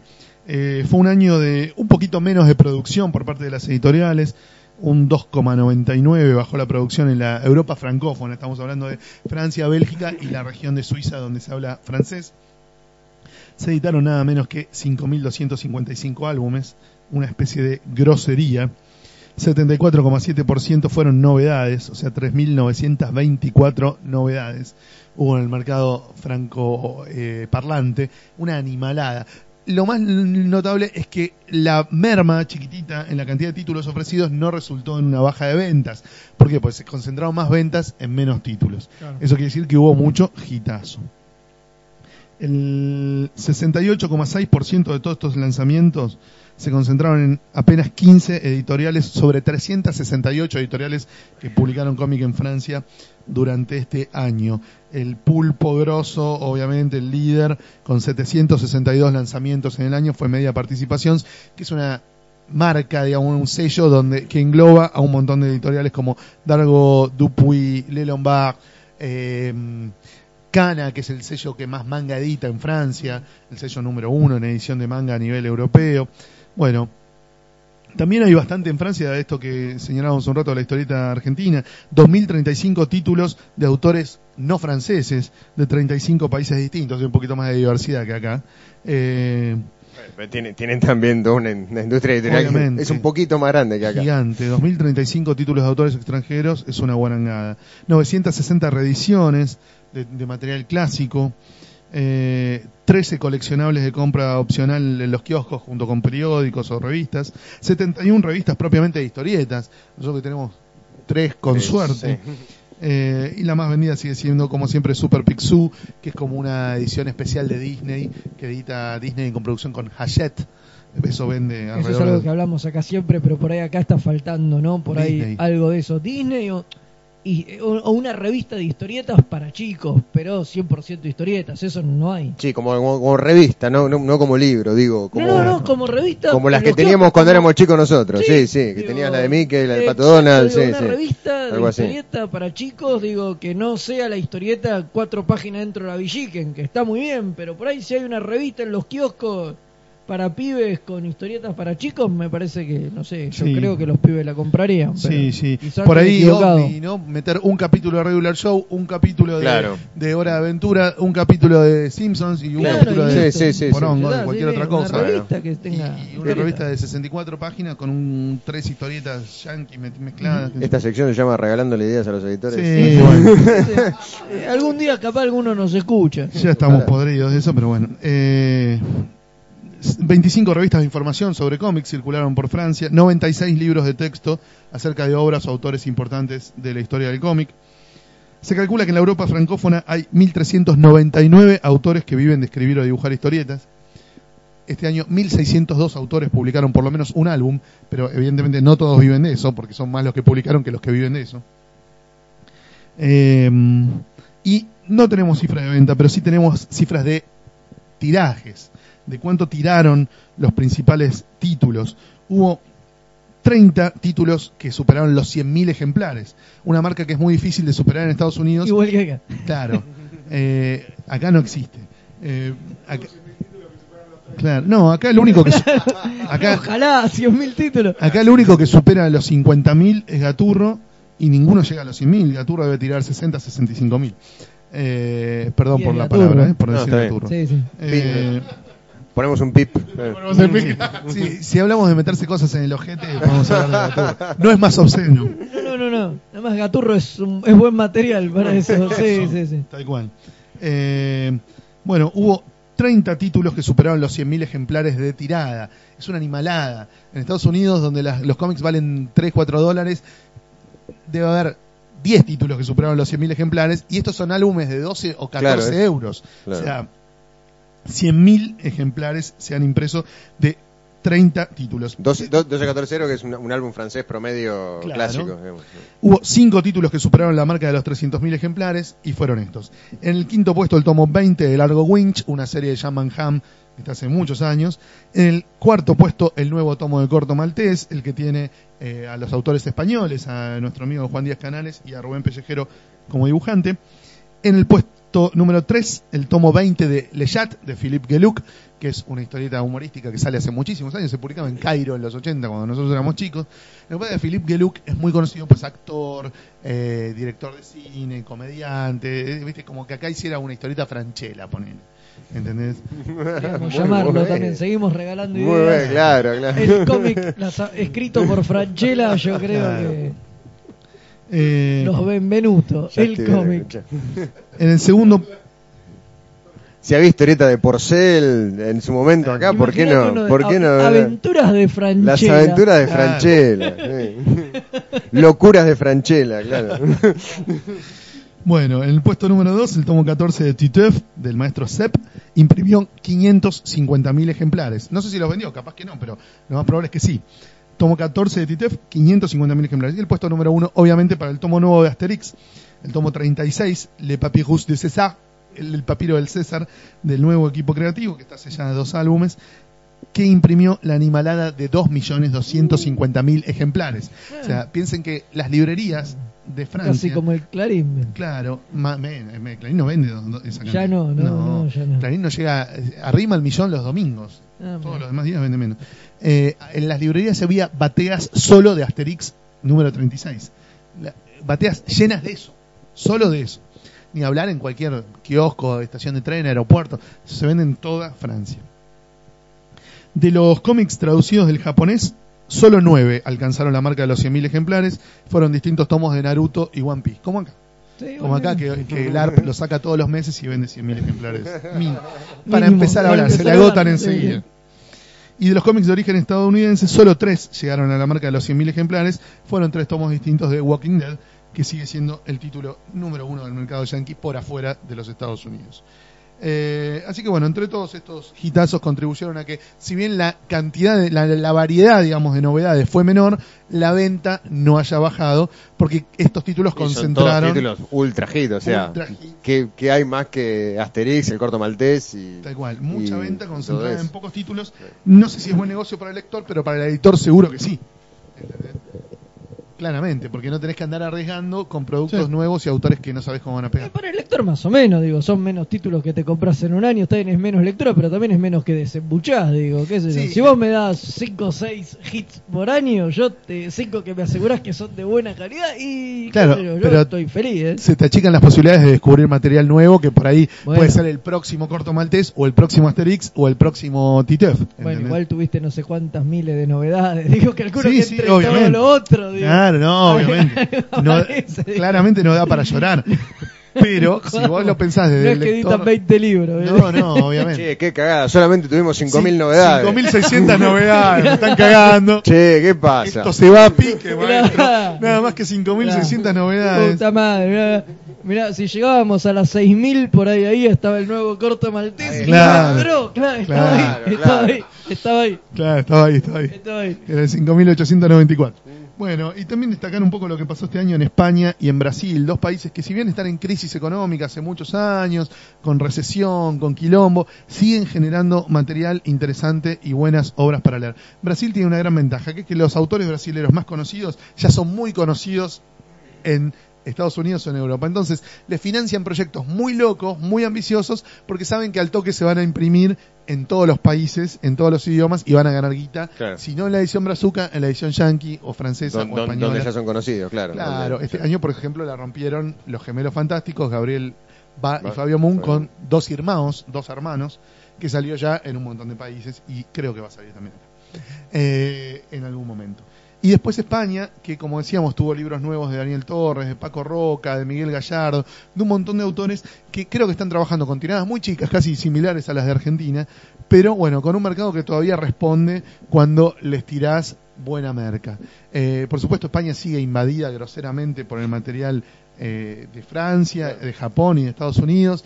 Hay editoriales donde en la puta vida sale un cómic de autores españoles, eh, pero cuando salen cómics de autores españoles interesantes, la gente mal que mal responde y eso hace que eh, estos autores por lo menos puedan seguir publicando en, en- en España, cosas que evidentemente a veces están pesadas para otros mercados. Sí, ¿no? para, para el mercado francés también. el mercado sí, francés, para venderlo en varios países, para que sea, para que cierre la cuenta por ese lado. Tenemos también algunos datos de ventas en Japón. Eh, ¿Qué ha sido, Martín, lo más vendido este año en Japón? Bueno, de los 10 títulos más vendidos en Japón, Convengamos, eh, aclaremos que las cifras van de noviembre a noviembre. Sí. Eh, en Japón se mide así. ah, En Japón diciembre es el otro año. son distintos ellos. Eh, el número 10, Tokyo Ghoul, el primer tomo de Tokyo Ghoul. De esto, obviamente, en, en Occ- en Occidente, no sé qué tanto se está viendo estos 10 títulos. 3.758.000 Sí. Ejemplares. Los numeritos, el 10, eh, el 10. El número 9, Prison School. Acá ya el- son todos crotos. Al lado Sí. de esto, menos Igual que acá, igual que acá. Sí, hasta sí. Asterix es croto acá, ¿entendés? Sí, Todos sí. son crotos. Es una locura. eh. Eh, bueno, el puesto número 9, Prison School, el volumen 6, 4.058.119. A la mierda.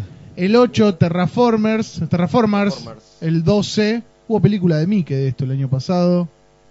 El puesto número 7, Food Wars, también 4.321.000, el primer tomo de Food Wars. Algo que parece hablar claramente de comida. O sea, Sí, sí, de sí. un como- manga de Esto cocinero. es- te, estamos, te estamos tirando los títulos que se van a editar acá eh, con el podcast número 100 de Comiqueando. Es, Más el, o menos. es el shonen de Masterchef. Sí, sí, sí, Claro. una onda, sí, sí, sí. Una guerra entre cocineros pareciera ser. Bueno, el puesto número 6, el tomo 14 de Haikyuu. Esto, 6 millones. Sí. 6.531.508 copias. Me quiero hacer un harakiri Sí. con un manga de autores coreanos editado por Muñones, boludo. Puesto número 5, Kingdom, el volumen 19, 8 millones 569 mil. Ahí, a los pasitos de los 9 millones. El dibujo más feo. Tapa que no dice absolutamente Sí, sí, sí. nada. El eh. dibujo parece un fancinero, no, no berreta. era Sí. Nada, no, sí, sí, no. Más feo que comerse un No. feto abortado. Eh, puesto número 4 para el tomo número 12 de Assassination Classroom. Esa sí, que ya viene Estaba de moda, sí. 8 millones 605 mil. Un asco.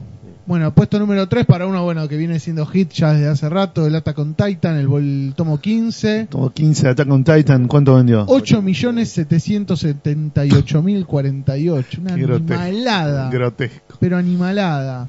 El puesto número 2 también, Seven Deadly Sins, el volumen 13. También otro que hace Habló Maxi Britos de eso hace un Sí, tiempito, ¿te que acuerdas? la viene rompiendo. 10 millones, 10 ya acá millones. superó la barrera de los Sí. 10 millones. Una Bueno. locura. Y el puesto número 1 para el tomo número 76, que nosotros, acá ya estamos cerca de alcanzarlo. Eh, Piece. 14 años más o menos llegamos. el One Piece, el, bueno, el tomo 76 que vendió 14 millones No, no, 102 mil 500 La guarrada de diferencia, o sea, el número 2 vende 10 millones y el 1 14, digo, es 14. una guarrada, digo, barbaridad. 4 millones ya en el medio, eh, toda la industria editorial argentina, Claro. entre la diferencia entre, Entre el uno y el título dos. dos. La verdad que. No, perdón, y algo más notable, eh, vendió 14 millones de un tomo 76. claro, sí. claro. Esa es Sí, una o sea que el locura. tomo número uno, no sé cuántos millones habrá Claro, vendido. Porque El estaría maestro. bueno alguna editorial, si tiene licencia de alguno de estos mangas, tome nota para ir sacándolo con un poco más de, de frecuencia porque vende bien. El maestro Eiichiro Oda este año se terminó de Sí. comprar Suiza, creo. con Sí, esa sí, sí. No, no, ¿Sabes lo obviamente que eso te demuestra lo chico también que debe ser este mercado y lo difícil que debe ser, y ahora lo digo en serio, para las editoriales de acá y demás, ir a negociar, y de cualquier país del mundo, las licencias con estos tipos. Sí, sí. Hola señor, yo le vengo a decir que en mi país vamos a vender 3.000 ejemplares. ¿Y qué hago con eso, la puta que te parió? Volvete, sudaca de mierda, ¿qué? ¿Me venís Seguí, seguí participando. a romper los huevos? que me gustaría Con lo que vos me pagás por imprimir. 14 millones yo vendo solamente acá y vos me decís que tu país de mierda vas a vender Yo en lo que- 4 mil, En digo. el kiosquito de la estación de trenes viendo lo que vos vendés en tu país. ¿viste? Claro, es que sí, es que es así. Claro, claro. de, de choripán. Entonces ahí entendés por qué sale un tomo cada 8 años y, y- y todo eso. Digo, Ahora, porque debe- no eh, debe- no, pos- posta no debe ser fácil. Me gustaría buscar históricamente en Japón los 10 tomos que más vendieron. Porque digo, una cosa como Dragon Ball, como One Piece, deben ser millones y millones y millones. Porque eso es el tomo 76 de One Piece. Ya guarangada. Claro, O sí, el sí, tomo sí. 1, ¿cuánto lleva? ¿Cuánto debe llevar vendido? Puede haber, debe haber tenido 700 mil Claro, reediciones. de todo claro. tipo, sí, sí. Eh, No, no, estamos hablando de unas cifras grotescas, realmente Sí, sí, sí. grotescas. Sí, sí, sí, una barbaridad, pero bueno, sigue siendo Japón el- uno de los mercados donde mayor tirada hay, mayor venta hay, Sin duda, mayor todo siempre, hay. siempre el número- y donde más guita ganan los autores también. Claro. Estos pibes son todos millonarios, ¿eh? Este que va por el tomo 1 de Food Wars y no lo conoce ni la vieja, Carré de es cerdo, millonario, sí. ¿eh? Y siguen con esa estética a veces tan fea.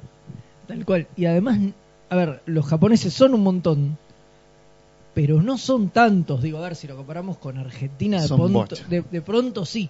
Pero digo, pero hay otros países que tienen la cantidad Sí. de habitantes. Japón, China, Japón no- India, Ja- Japón claro. no es China, digo. No, claro. O sea, que, Pero en China que- son que- analfabetos, boludo, son- sí. cultivan arroz, boludo. Claro, claro, claro, digo, pero digo, no me acuerdo cuántos millones de habitantes tiene ahora Japón, pero pero no, a ver, no son los mil millones que tienen los chinos, digamos que son. No, pero son más que los 280 millones de Estados Unidos, por ejemplo. Bueno, sí, pero Bastante más. sí, mucho más. Sí. ¿Qué será 500 millones? Y no sé, pero ahora lo vamos a averiguar. Digo, porque, Población porque eso de también, Japón. eh, digo, te da un balance, digo. Una guarangada debe ser, ¿no? Sí, y además, y en una superficie que no es tan grande Esa es la tampoco. ventaja, ¿no? Ahí está. 127 millones de habitantes. Por eso- ah, la mitad que Estados o sea, Unidos. la mitad que Estados Unidos, Claro. y mirá los índices de venta que tienen. O sea, Claro. casi todo el mundo le manga. Claro.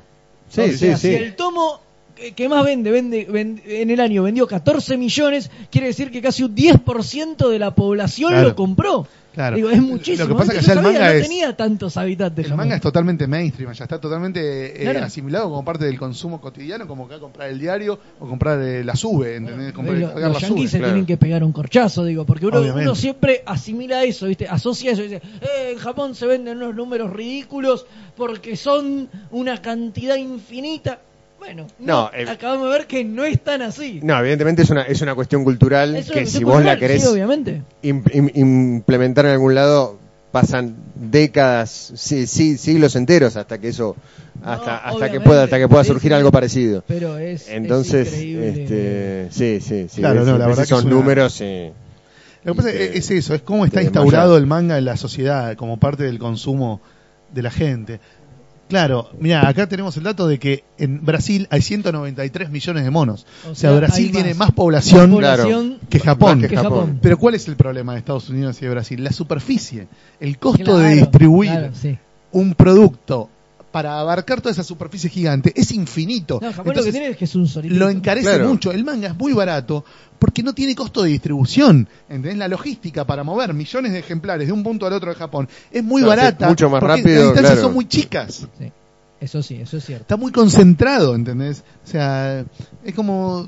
¿Por qué cuando nosotros sacábamos una revista los distribuidores nos decían siempre conviene distribuir primero en Capital y Gran Buenos Aires? Pues donde está concentrado la horda, ¿entendés? La gran masa de gente del país. Sí, tiene que ver con eso también para mí que decían recién, principalmente con el hecho de que la lectura de manga, de historieta, está totalmente asimilado para cualquier edad, cualquier género, digamos, cualquier nicho que le interese, está tan diversificado y hay tantos nichos y hay tanta variedad y hay tanto género y subgénero que obviamente siempre vas a, enganchar al lector. y ese circuito evidente y obvio y casi inevitable que se forma con la tele, con la juguetería, o sea, de cada manga que más o menos la pega, al toque tenés el anime, al toque tenés la Claro, película o la serie con actores, eso, claro. al toque tenés el videojuego, el merchandising, entonces Bueno. es como que Hoy Estados Unidos no está muy lejos de eso. Y eh, digo, está y- lejos, o sea, a no está eso- tan lejos, pero está no, lejos. Y a eso, digo, se llegó de alguna manera con, con un proceso. Creo que no es de un día para el otro. Vos decís, eh, hay un montón de mangas, de un montón de temáticas. un ¿Dónde está el montón de videojuego cosas. de saga, maestro? No, hay. No hay, digo, pero también tiene que ver con la demanda que hay. Entonces, quizás lo que habría que estudiar es cómo carajo los tipos generaron eso, ¿entendés? Digo, que la gente lo lea de Claro, manera por eso digo, esos son, natural. son, son procesos Digo, culturales y de la sociedad que se dan Digo, con, hay una con décadas. básica, digo, porque lo que vos decís de, bueno, sí, hay para todos los gustos y qué sé yo. Sí, pero eso debe haber empezado al revés, debe haber empezado a ver para todos los gustos porque había demanda Sí, vos para acá- hacer ac- manga de acá- amas de casa, digo, acá, acá- vos haces una historieta para amas de casa o sobre cocina y lo en más probable es que te lo metas en el orto porque no vende ni algo O que tengas que gastar millones en pero- publicitarla también. También, ¿no? digo, Sí. pero habría que ver, ¿no? Pero habría que ver cómo es el proceso que llevó a Japón a que hoy el manga venda 14 millones de, de, de ejemplares. De un porque- solo tomo. Digo, de un solo tomo, claro, digo, porque, a ver, lo desconozco por completo, pero claramente es un proceso que, que lo lleva a que sea una industria que mueve millones. Mira, en Francia está bastante naturalizado lo de que todo el mundo puede leer historietas. En cualquier lado ve gente leyendo cómics. En las librerías normales de, de gente común hay un sector gigantesco de historietas que está siempre lleno de gente de todas las edades y de todas las clases sociales, varón, mujer, que yo, todos comprando historietas. Lee la gente en cualquier lado. Hay museos de historietas, bibliotecas de historietas, festivales de la puta madre. Millones de películas por año basadas en, personajes de historietas. Eh, pero no es esa voracidad de consumo de eh, Japón y además tiene menos población, ¿no? Y más territorio. Y vamos a la pregunta del viejo Choto, obviamente, que es, acá en Argentina, ¿se venció ese, como ese prejuicio? ¿Se empieza a ver más gente leyendo historieta? Sí. ¿O acá en Argentina sigue siendo un poco tabú? ¿O el que lee la historieta todavía, eh, digamos, le, le da un poco de vergüenza? No, digamos, yo ¿cómo- este año vi mucha gente leyendo historietas en los subtes y en los bondis. Sí, sí, sí, coincido. Sí, sí, sí. El Yo creo que también. de Avengers de Clarín veía pendejos en los bondis leyéndolo. Sí, eh, Gente leyendo Watchmen, Sandman. Eh, De no, todo. Sí, Yo sí. creo que acá en Argentina, y de verdad lo creo, ¿eh? Nunca... Nunca fue tabú la historieta, partamos No, de la base pará, pará, de que Columba no, no, vendía un montón No, y bueno, qué sé pero. yo. eh, No, me parece que por ahí los superhéroes y hay ciertos géneros que han sido terriblemente bastardeados eh, y sí, y se han en los barrido 80 debajo. Columba todavía vendía muy bien y vos no veías gente en los bondis leyendo Columba ni nada, boludo. Nadie leía historietas en los bondis. Capaz en el ¿Cómo que tren. no? En el tren, a. Moreno. No Era sé. el Claro. clásico. Yo vivía- clásico yo del vivía en tren, Capital. De Once a Moreno, tren claro, que sí, sí, iba a coso, el- que- que- que- que los Sarmiento, sí, leían- sí, sí, leían- sí. leían las columbas, digo. Yo vivo en Capital, pero eh, no, en los 80 eras un mutante freak destruido si pelabas un No. cómic. Columba es verdad que tenía mu- mucha más llegada en el interior, que acá. obviamente. Sí, sí, sí. Vos en- en- ibas a, a cualquier qui- kiosco, cualquier lo- local Había del interior toneladas. y no, no, no- las, las únicas historietas que encontraban eran la, la, la- la la- pato- la de Patoruzú la Patoruzú y la leía todo el mundo. Sí, o la Condorito. sí. Y no eras Sí, un sí, sí. mutante por leer Sí. Condorito. No, yo creo que No, el- no, no, te lo digo. No, no, no, está, está bien. Digo, es historieta. Sí, o sea, sí, digo, sí. estamos hablando de, de, Sí, histo- sí. de la historieta Sí, en general. Ponele que si tenías menos de 10 años y leías una Condorito, no parecías un subnormal invertebrado. No, no, no, por eso digo, digo, era normal. Una Paturuzú ni hablar, digo, Sí. era más fácil todavía. Más popular. Por eso, eh, digo, no, no, no me parece, o sea. No, qué por- sé yo. el- el- Hay el- como una cuestión con ciertas cosas, ciertos géneros. prejuicio, sí, claro, estaba con ciertos géneros, con ciertas temáticas que por ahí. Con este, ciertas edades que, que también, sí, claro, no. que, se, que sí se veían. Pero yo, yo creo que. Y, y- y creo que en eso han, han contribuido también en que, en, en que se, en que se corra un poco ese prejuicio también el, el tema de las películas. Digo, este, vos tenés una. Una, una película como Avengers o bueno las, las de Marvel o, o- o cualquiera de superhéroes que lleva mi- millones millones de espectadores y está todo bien pero si agarrás a alguien leyendo una de Avengers y decís, ah mirá Eh, es un pelotudo, pelotudo. Creo que eso, eso- eso está cambió. claro Sí. sí sí eso eso eso cambió y en eso creo que han, han han contribuido las películas Gracias a la serie de Jessica Jones, logré que mi hermana a los 41 años por primera vez leyera un cómic de Marvel, maestro. Dijo, ¿en serio de esto de cómics? Sí, uy, estoy reservada, préstamelo. ¿entendés? Por supuesto no lo terminó, pero por lo menos leyó Eh, Alias. el primer, primer, primer TP de Alias. Y bueno, sí, obviamente, digo, es que es que genera genera eso y me parece que, que ya no es, digo, que una película como Kryptonita metió 100.000 100.000 también espectadores. sí sí O sea, es algo que hace unos meses hubieran dicho, mira estos freaks, esta cosa bizarra que se les ocurre Pero hacer. Kryptonita no se vendió como una película comiquera, se vendió como una película basada en una obra rara, en una rara avis de la literatura argentina, ¿no? Más o menos, todo el mundo sabía que era una especie de, de versión de la Liga de la Justicia Sí, del sí, conurbano. Pero la asociaba, me parece, más con algo literario que con algo comiquero, no sé. Me- Eh, pa- capaz es mi ser, sensación, eh, como una como, como una ser, cruz eh. en realidad como Era como una cruz sí, rara. sí, si vos ves el afiche vamos a ver a Capuzoto haciendo el guasón o sea es Tal así este Claro, viene, viene, bueno, viene, viene por ahí por claro. ese lado, sí, totalmente. Bueno, muy bien. Vamos Eh, a vamos- explayarnos de cine y series un Sí, poquito. un poquito. Vamos a la tanda y después volvemos a la tanda, al tema musical. Me salió la. la tanguita después de la tandita sí. Vamos al tema musical y después volvemos. de bizarreas ochentosas. Una quebrada.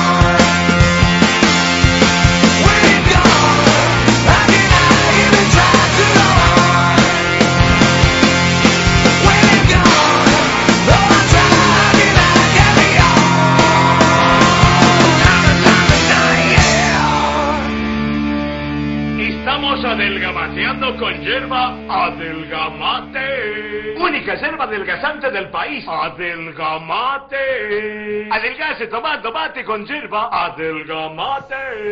Bueno, muy bien. Gati Chávez auspicia este bloque y estas empresas tienen el agrado de auspiciar. Que confían en el país. El Kenya Sharp Club. Bueno, muy bien. Nos quedaron más que nada lo que, bueno, lo que era la columna de, de Cachadurian.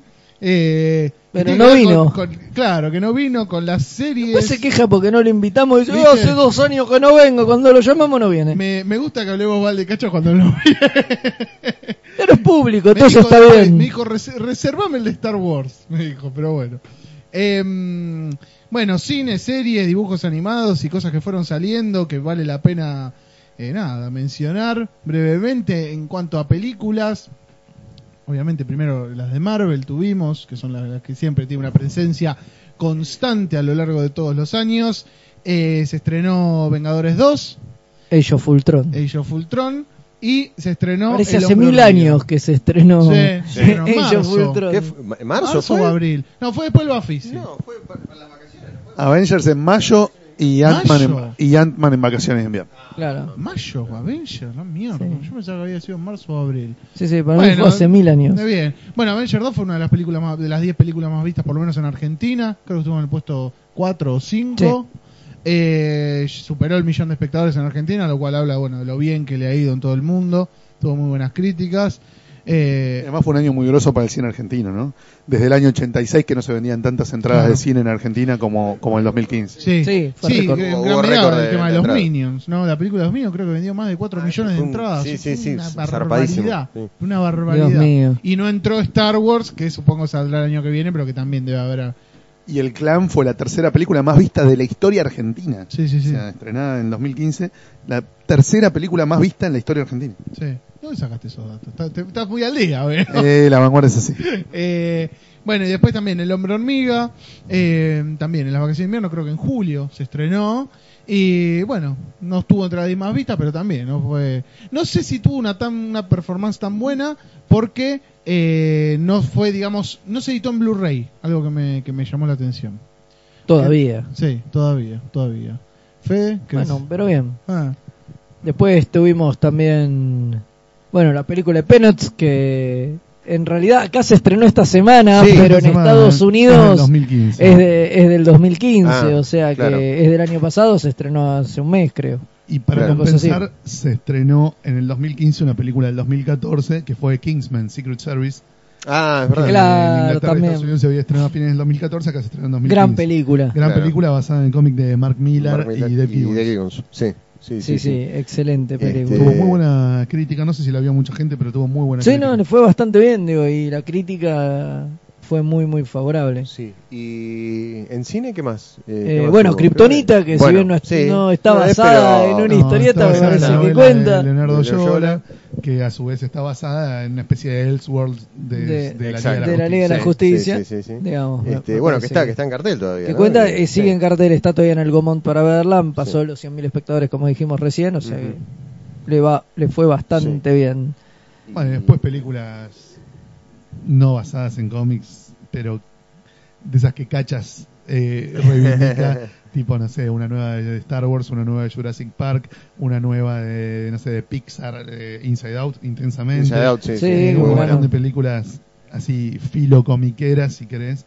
Eh, Hubo bastante. bueno, y Fantastic Four también, que no la vio ni el Ah, verdad. Fantastic Four, abominable, Fantastic Four. no la vi. eh, ¿La, la, la, la viste? Sí, la vi, Ah. la vi, la vi. Eh, sí, muy fea. Muy, muy fea. Una película que no es una película de los Fantastic Four, es otra cosa, qué sé yo. Quizá en otro contexto creo no, no sería tan horrible porque la película no es buena. El Fantastic No, Four. Fant- Fantastic Four. Ah, pero pero no es necesariamente mala. Me parece que la hace peor el hecho de que sea una película de los Fantastic Four. Creo que si fuera otra sí, cosa, si fueran estos cuatro locos. eh, Claro, eh, claro. Además, a la, mi- eh, o sea, los primeros 50 minutos de película, 60 minutos de película, no sé cuántos son los tipos haciendo el experimento ese, o sea, no no pasa ¿Sabes lo que nada. pasa? Que también para No mí- corre una piña en toda la película, no no hay peleas, no hay acción.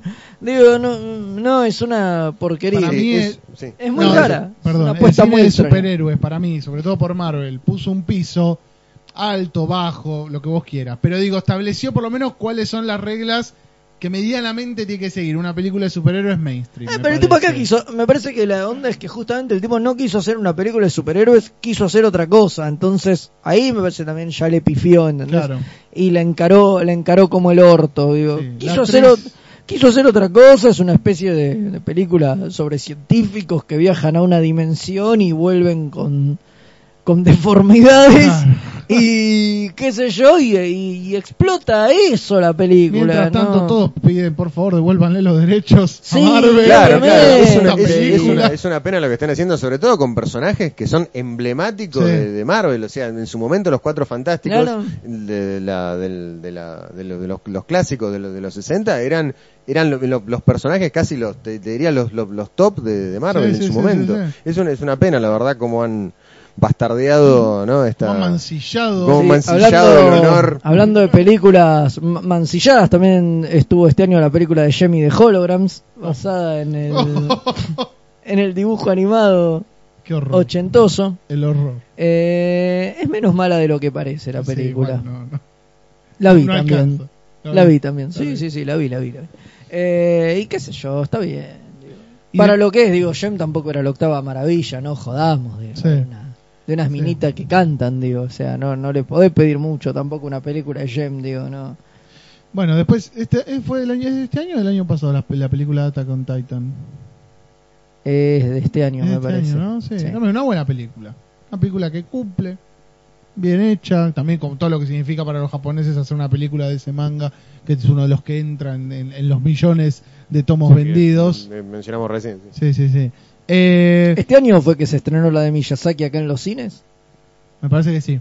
Bueno, volvió sí. Miyazaki a los Sí, cines que sí, hacía bastantes años. Sí, sí, sí. eh, Yo la vi en el, en Howl. el, en el Bafisi, pero No, Ponyo se estrenó, eh, fue el del año pasado. Pon- Ponyo se Ah, estrenó. Ponyo se estrenó, tenés razón. Bueno, la última Miyazaki había sido el Ponyo. único- el único director de animación japonés que tiene el, el, digamos, como la- la- la- la- el honor de ser estrenado en salas comerciales. Poco Sí. tiempo, eh, siempre estrenos limitados, Sí. pero Bueno. No, en está. su momento tuvo di- distribución de Disney, ¿no? Sí. Recuerdo Claro, con, sí, con sí, sí, Chihiro que con eso Chihiro, claro. ayuda. a- No sé, no sé si las posteriores también tuvieron, pero, pero por lo menos ahí, este, Creo que el castillo sí tuvo. ahí anduvo. Sí, me El parece Castillo que sí, el. Castillo- La sí. La habían estrenado poco, me acuerdo. Sí, Ujú. Ponyo ya no. Y bueno, y esta fue una, una distribuidora chica y, Sí.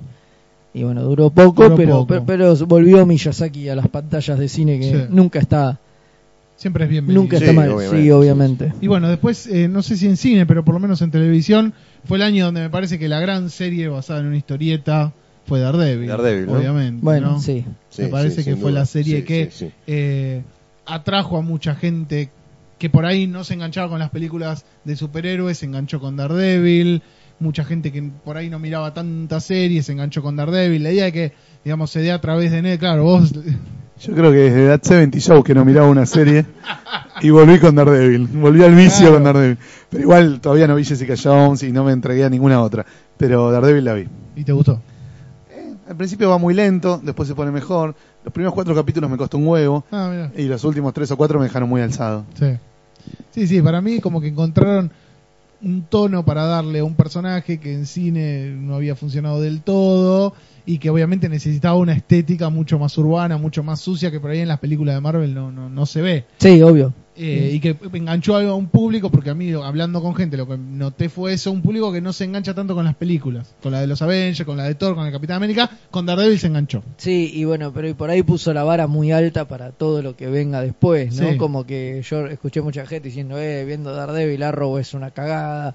Y Son qué cosas sé yo, distintas, pero me son parece. productos distintos. Son cosas totalmente. distintas. Para mí la otra, la otra gran serie es Flash, que es otra cosa que no tiene nada que ver. Sí, igual es del año pasado. Este año Sí, no, tuvo no, una bueno, segunda este año segunda temporada y todo, pero me parece que es una serie que sigue teniendo un nivel muy alto, Y sí. que es mucho más respetuosa de la fórmula, de, de la serie televisiva tradicional con el superhéroe y todo, pero que para mí tiene un nivel altísimo. Sí, sin duda. Eh, bueno, también se estrenó Jessica Jones. Jessica Jones también, en la misma onda de Daredevil. La estrenó Netflix hace unos meses. Sí. Y, Bueno, y, y un, un poco la onda es que ahora también eso sea, sea todo parte de un mismo universo con el, con el de las películas, ¿no? Con, con algunos... Sí, este, Sí, están integradas. Claro, sí, que están sí, sí. Y integradas. quieren repetir, ahora se va a salir la de Luke Cage, después van a hacer la de Iron Fist, que en un momento se llamaba que querían hacer querían reemplazar a Iron Fist por Moon Knight, Sí, pero parece que quedó Iron Fist y después van a hacer la serie de los de los Defenders, defensores. que, Claro. Exactamente. que va a ser el año que el otro año, digamos. No, el año que viene, digamos. Sí, el 2017. Ya estamos en 2016, claro. Sí, Eh, y bueno, después eh, arrancó Supergirl también, sí. de la factoría de, De Greg Berlanti. de Greg Berlanti. Arrancó Supergirl en otra, en otra cadena, en un universo que no es compartido con, con Flash y con Arrow. Y s- Tuvo dudamos buena mucho. repercusión, ¿eh? A nivel público. No sé crítica, pero a nivel público le fue bárbaro. Sí, sí, sí, le está yendo bastante bien.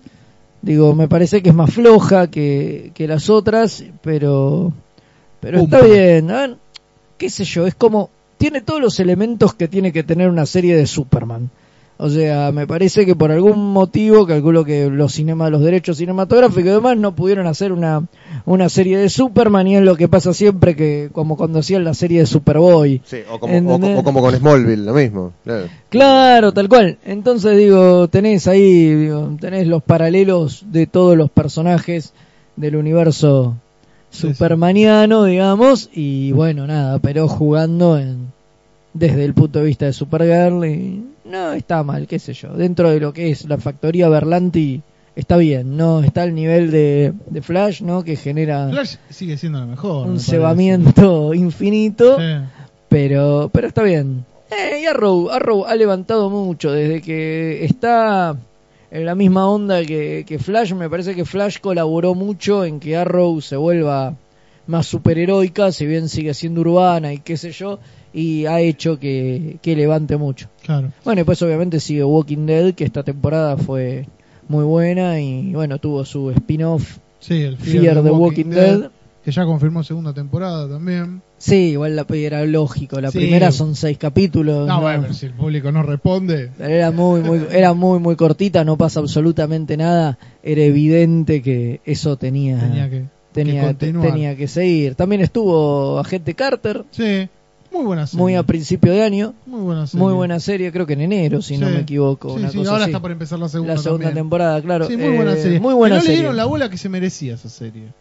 No sé si porque quedó medio ahí sepultada entre tanto lanzamiento. No sé por qué, pero la verdad que, digamos, para mí, o sea, es A mí me mejor que Agent a of Shield. a mí me gustó mucho, sí. Es mucho sea, mejor que Agent of mí Shield. que es más cortita, menos capítulos. ¿Sigue Agents of Shield? Sí, Sí. sí, Agent of Shield sigue. Ah, es un delito Eh, mano armada. esa. Sí, sí, sí. Está por la mitad de la ¿Qué es? ¿La tercera temporada ¿Tercera? o cuarta. No, tercera, pero ¿Tercera? tercera, Eh, creo. bueno, ahora se está por estrenar ya ahora Legends of Tomorrow.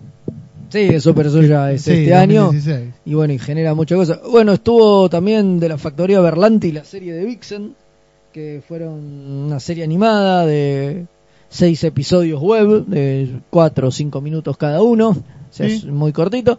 No está mal. No, Está bien, digo, a ver, son veintipico de minutos, o sea, digo, no.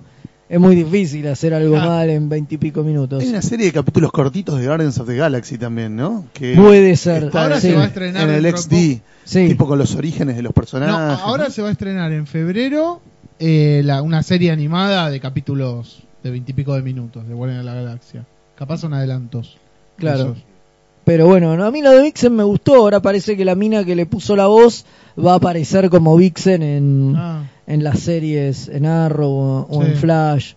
Están comentando eso, o sea que, que va, va a ser de Vixen, digamos, dentro del universo de, de ahí, de, de, de- de la factoría de CW. sí. Yo ya le perdí un poco el rastro a las películas animadas que sacó de ese. No sé si sacó algo, pero me parece que. Eh, Estamos todos esperando el Killing Show para ver qué pasa. hablando de, de resucitar vieja gloria. Otra vez, sí. Sí. Pero. Y salió esa, una de Batman, ¿no? Sí, pero no, no, no hubo nada. La de... No, ningún lanzamiento como cuando fue con Año 1, por Claro, ejemplo. sí, sí, ninguna no hubo No, no, ninguna. claro. movida de ese sí. tipo. Siguen lanzando, pero ya muchos le perdieron como el rastro.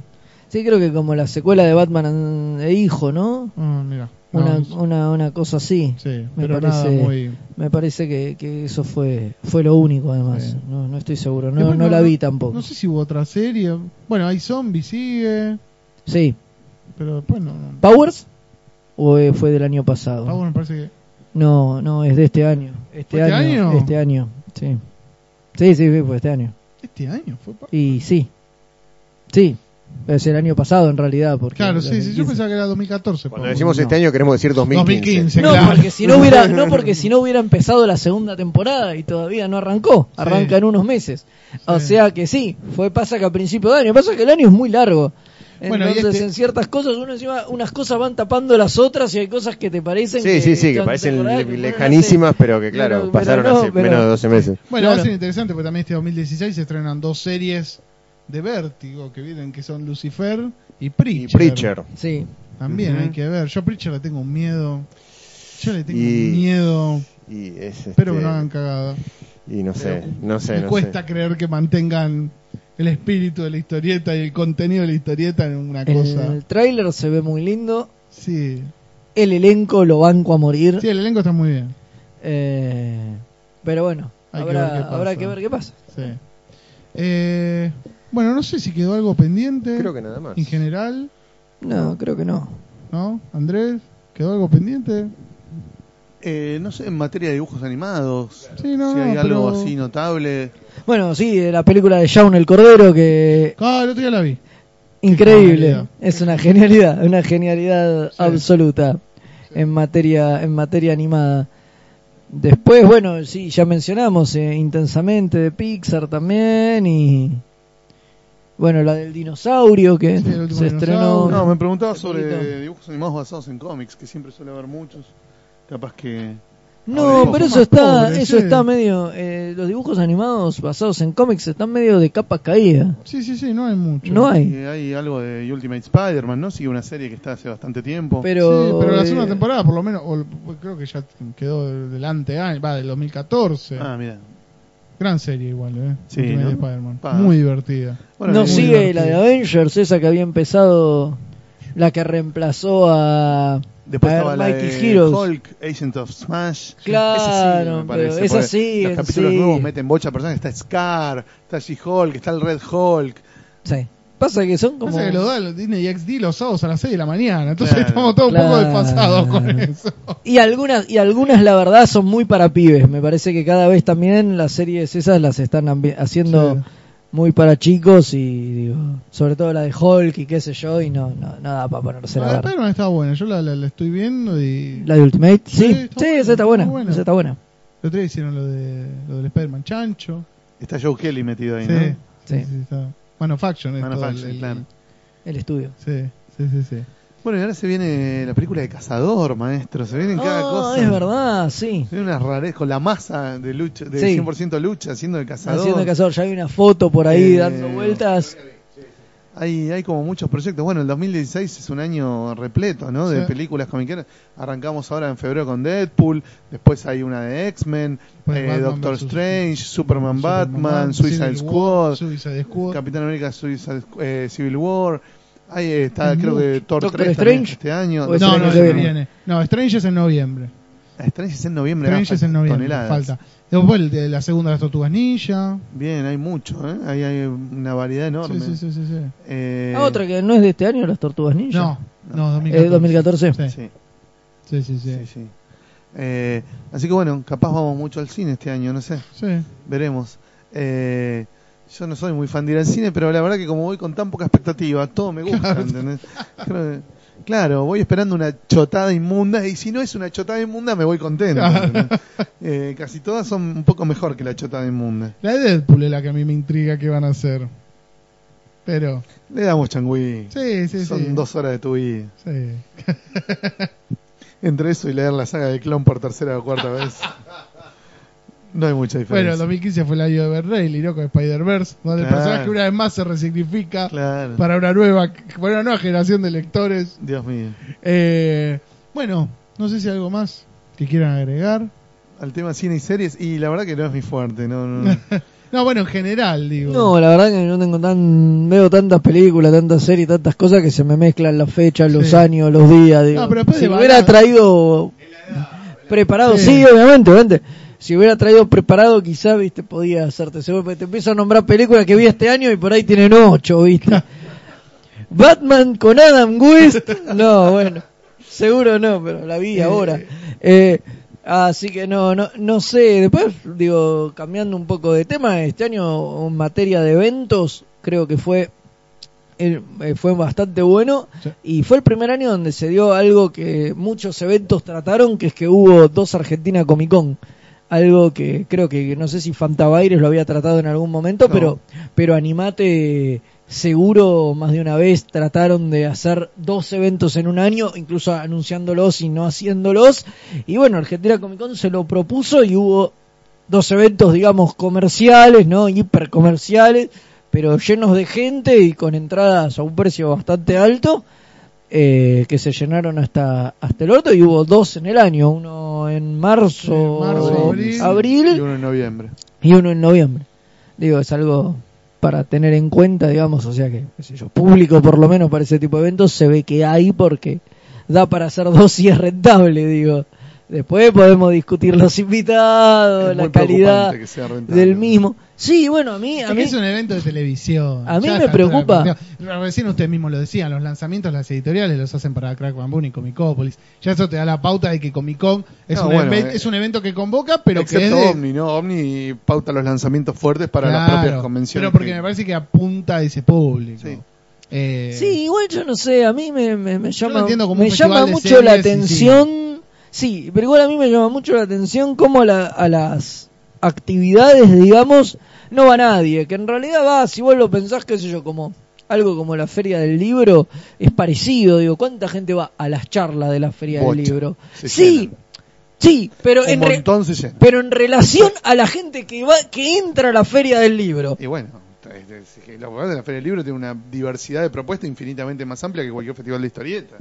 Está bien, pero digo, pero entonces vos pensás Comic Con y, no me termina de cerrar eso, ¿entendés? Como en las charlas por ahí hay poca gente y los pasillos están no atestados conoce. y pero el público ¿qué va a hacer, boludo? Pagás shopping, boludo. 150 mangos para ir al shopping, digo, pero te vas, te das Pero una que- vuelta por la comiquería, vas por ir por corrientes, sin ir más lejos, si no querés ir muy lejos, y entras ahí a la revistería, No. en Telequia, Club del Cómic, la puta que lo parió, un par más que tu, tu, tu, Ah, tu. yo compro mucho en la puta que lo parió. ¿Viste? Sí, obvio. hacen eh. buenos descuentos.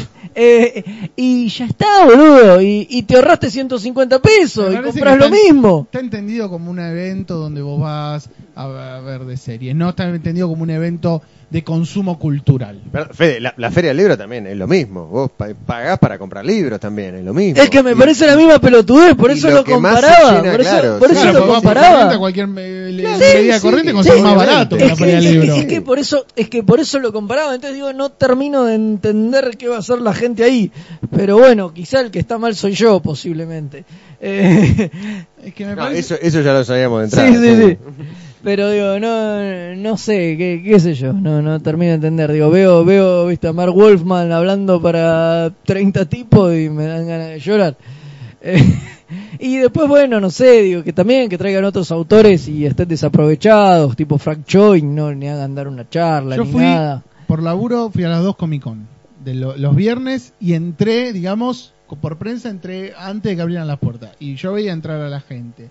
Y, y veías que gente que iba derecho a donde estaba el escenario, donde las charlas, digamos, de las charlas de los de, de televisión, no de la charla de Wallman. Y, y se, digamos, se remolinaba alrededor de los locales de juguetes. O sea, no no es gente que. Yo me acuerdo de la Fantabaires, ponele o, o en sin más lejos en Crack Bamboo, en Comicópolis. Hay movimiento de otro tipo. Sí. ¿entendés? Es otra cosa. Bueno, y eso es otra cosa que me molesta muchísimo, esos escenarios de mierda. No sé quién fue el hijo de puta que inventó eso, en qué evento de mierda fue, pero a quién se le ocurrió que está bueno poner un escenario en el medio de los stands para que ahí den las charlas más convocantes supuestamente porque hay más lugares. Es una cagada, porque cuando se llena la distancia que hay entre el escenario y lo que empiezan los stands, la gente se entra a acumular en los Se pasillos claro. no se puede mover. Y además, si vos estás viendo lo que mierda sea que está ahí, lo tenés que ver de dorapa, incómodo, digo, tanto cuesta montar ese mismo escenario en, por ahí en, en la misma superficie, pero todo con sillas y qué sé yo. Yo la única vez que recuerdo algo así, creo que fue en el Fantabaires ese que vino eh, William Shatner y Neil Gaiman, que se armó ese, no sé cuántas No, pero un mega butacas auditorio con tenía. sillas. Es que claro. yo creo que Claro, por eso digo, pero es un mega auditorio con sillas, por eso, pero digo, es la única vez que vi algo de esa magnitud, digo, pensado para una cantidad de gente grosera. No sé cuántas sillas había, porque muchas veces dicen, y no, bueno, pasa que si no, vos lo haces en una sala común y te revienta. explota. Y sí, es lógico. Pero digo, pero eso, pero digo, pero podés hacer una sala acondicionada para que entren no sé cuántas personas, pero... Sí, y si tenés ganas se puede hacer muchas cosas. Lo que pasa es que uno siempre duda realmente si tienen ganas. Yo creo que el evento, un evento así de tipo Argentina Comic Con, se sostiene engañando a la gilada con figuritas de la tele y, trayendo cosplayers a, que paguen la entrada para convertirse en la principal atracción del, del evento. O sea, es una fórmula apenas un poquito refinada respecto de la que explotaron Muñones y 8000 ladris a lo largo de muchos años. O sea, el público que paga la entrada se convierte en el, primer, en el principal atractivo del evento y te la, comple te la complemento, te la condimento con algo un poquito más jugado que es eh, traer actores de, alguna serie de, de la B o actores de la B de alguna serie importante y un par de historietistas. Creo que en la primera en la primera Comic Con que se hizo este año vino un solo autor que era un dibujante de Deadpool, ¿no? Eh, Sí, ¿cuál es? Eh, tuvo tan poca trascendencia la visita de ese muchacho que creo que no se acuerda nadie. No, no, era. por eso, yo pensé Eh, que no había venido nadie. Creo que se llamaba Spee, de apellido. Mira. Eh, Raf- Rafa Spee, creo que era. Puede ser, no, no, la verdad ni idea, yo pensé que no había venido nadie, mirá. No, hubo un, un autor de un dibujante de Deadpool que pasó medio desapercibido. Pero así, el resto, ¿viste? Y además, lo, lo más triste de ese evento, digo, habiendo ido una sola vez, eh, al, al que se hizo a fines del 2014, allá. Salvador Spin. Bien, cualquiera, dije yo. Eh, habiendo ido nada más que al de que se hizo a fines del 2014, el que vino Chris Claremont y, y Kevin Eastman. y Kevin Eastman. fue un solo día. Eh, el rol de la historieta argentina, muy triste ahí, ¿no? Les dan stands en la concha, la lora, horribles, feos, sin decoración, donde se cagan de calor, donde la gente no llega nunca por el medio de 8000 stands, como decía Martín, de juguetes, de Este boludeces. año creo que estuvo un poco mejor porque pensá que fue en otro lado. Sí. Eh, creo que estuvo un poco mejor distribuido y, y- y mejor armado, digo, por el centro Costa Salguero, si bien tiene el problema de que es inaccesible, es una verga. Eh, bueno, es como predio, es mucho mejor y está mil veces más preparado que, que el otro que ese que fuimos ahí, Miguelete. que era el centro Miguelete. Y era una mugre, una cosa tan Sí, por eso. Eh, a ese nivel me parece que este año estuvo mejor. Yo también, yo igual fui solamente a la segunda del año y un solo día y a laburar. O sea que tampoco tuve muchas chances de recorrer mucho ni ver demasiado. O sea, está bueno que, Pero que esté bueno. como una opción más, ¿no? sí, obviamente. Digo, siempre eh, está Crack Bam Boom y siempre opción, está bueno. me rompen el culo con la entrada y me dan algo que es medio circo y cero interés cultural o escaso interés cultural. Bueno, está bueno que también exista como, como Sí que opción. la cara me parece más mainstream, no de la historieta, sino de lo que tiene que ver con un montón de cosas de las cuales la historieta es satélite. El tema es que tiene la palabra cómic en el nombre. Sí, eso molesta, ¿no? Que le pongan cómic a cosas que son cualquier fruta. Y sí, bueno, creo que un ejemplo clarísimo de eso, a pesar de que para mí el evento no, no está nada, no está mal, digo, no es una No, crítica al evento evento, no es, está es, mal. es- es Bea Comic. Bea Comic, la claro, Bea Bea Comic, Comic. que ¿Qué es de cómic no tiene nada, o sea, Había pero dibujantes cagándose de calor, nada ni, más. digo, y ni se lo plantea en la propuesta, porque digo, creo que los propios organizadores quieren hacer como un evento sobre TV, TV retro y qué sé yo, entonces digo, se llama cómic, ¿por qué? Porque está Sí. como asociado el cómic a cualquier cosa y poner cómic, viste, es... Sí, es muy loco, ¿no? Hacer una cosa que se llame cómic y que el principal invitado sea Emilio Dizzi. Claro, Como claro. No, no encontrás cómo vincular. Claro, claro, si claro. vos decís que Emilio Dizzi hizo de, no sé, viste, de, no sé, de Sonoman en una película. Claro, algo, algo, claro, sí, algo. Sí, sí, sí, no. Daddy no. Brieva tiene más que ver, porque por lo menos hizo la voz de No Isidoro en una película. Claro, sí. Entonces, ¿Qué mierda hace Emilio Dizzi en una cosa que se llama cómic? No se entiende bien. Digo, está todo bien que haya un evento donde la figura sea Emilio Dizzi. Ahora, ponerle cómic a eso, qué sé yo, es medio un criterio raro, ¿no? Eh, Sí, bueno, es como esas comiquerías que, que no venden cómics, digamos. Claro, y por eso no son comiquerías. Y pero muchas veces tienen cómic en el nombre también, que dice Sí. Comic and Games o boludeces Sí. así, es como que está instaurado Sí. que eso es que el cómic es como algo que, Sí, que no es la cómics, que no son cómics, La claro. palabra cómic se convirtió en el marco ideal para decir televisión, cine, de, Fantasía, serie, boludez. Claro, es como si PlayStation, exacto, exacto. Cosplay. Claro, sí, sí, sí, sí, sí, es como que el cómic engloba Claro. toda una, una, un, montón de cosas que yo creo que viene un poco acá, ¿no? Obviamente, esa deformación heredada de Fantabaires, pero Fantabaires se llamaba Fantabaires, no, no, no, no tenía el nombre cómic en el medio, pero que como que el modelo Fantabaires se asocia a cómic, entonces Ojo, ya le quedó ponerle cómic, bueno, o incluso mismo el modelo yankee de la Comic Con, Eso, donde- eso, eso iba a decir. Pasa, hoy pasa también, también se- este, afuera, claro, se en la desvirtuó, Comic Con original. se digamos. desvirtuó Pasa- totalmente pasa porque digo a la Comic Con van los de Breaking Bad y los de Breaking Sí. Bad no tienen absolutamente nada que ver con los cómics digo Esos Fueron los como de Glee, boludo. por eso digo y son los Emilio Dizzy y Yankee digo o sea es lo mismo tiene tanta relación Glee eh, con el cómic como lo tiene Emilio Dizzy, digo, sí, que qué sé yo, que un montón de pendejos que leen cómics ven Glee y acá es lo mismo, un montón de viejos chotos que, que, que leen cómics eh, veían las películas de Emilio Dizzy, boludo, y te reivindican a la brigada explosiva y toda esa bosta. Eh, digo, me parece que, que es eso. Digo, y esa es la relación y el vínculo, Sí, digamos. está en crisis la palabra Comic Con, claramente. Eh, yo este año estuve en la, este año, el año pasado estuve en la de Nueva York por segunda vez. La verdad que la disfruté menos que la del 2012, porque cada vez está más desfasado el término, ¿entendés? Cada vez está más invadido por las grandes eh, eh, factorías de Hollywood y por eh, el cosplay. Ya es una fiesta de disfraces gigante increíble que se eso. realiza en el medio de miles de stands Claro. donde hay gente tratando de venderle otra cosa a otro público.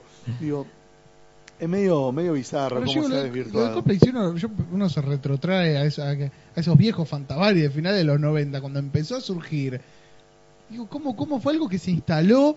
Y digamos, casi que se coordinó a nivel mundial, ¿no? Porque en todos lados, en todos los eventos, y al día de hoy sigue siendo eh, lo que decía vos recién, los digamos, los que pagan la entrada se convierten en el principal atractivo, y, y, digamos, es Sí, y la gente va a ver a otros a otros tipos que pagaron entrada digo Y aparte que Se digamos sacan que- fotos, o sea, van, van, a, van a- sacarse fotos con el, con Con el el público. público. Qué increíble que algo, que algo que creció claro es como ir al cine viste y sentarte de espaldas a la pantalla a mirar a la gente ¿entendés? es lo Mirá, vino un gordo pelado. Mirá, vino una mina que tiene buenas tetas. Mirá, Claro. vino un pendejito que entiende el inglés y no lee los No, subtítulos. ah, bueno, uy, empezó la película, me levanto y me voy, ya no me interesa estar acá.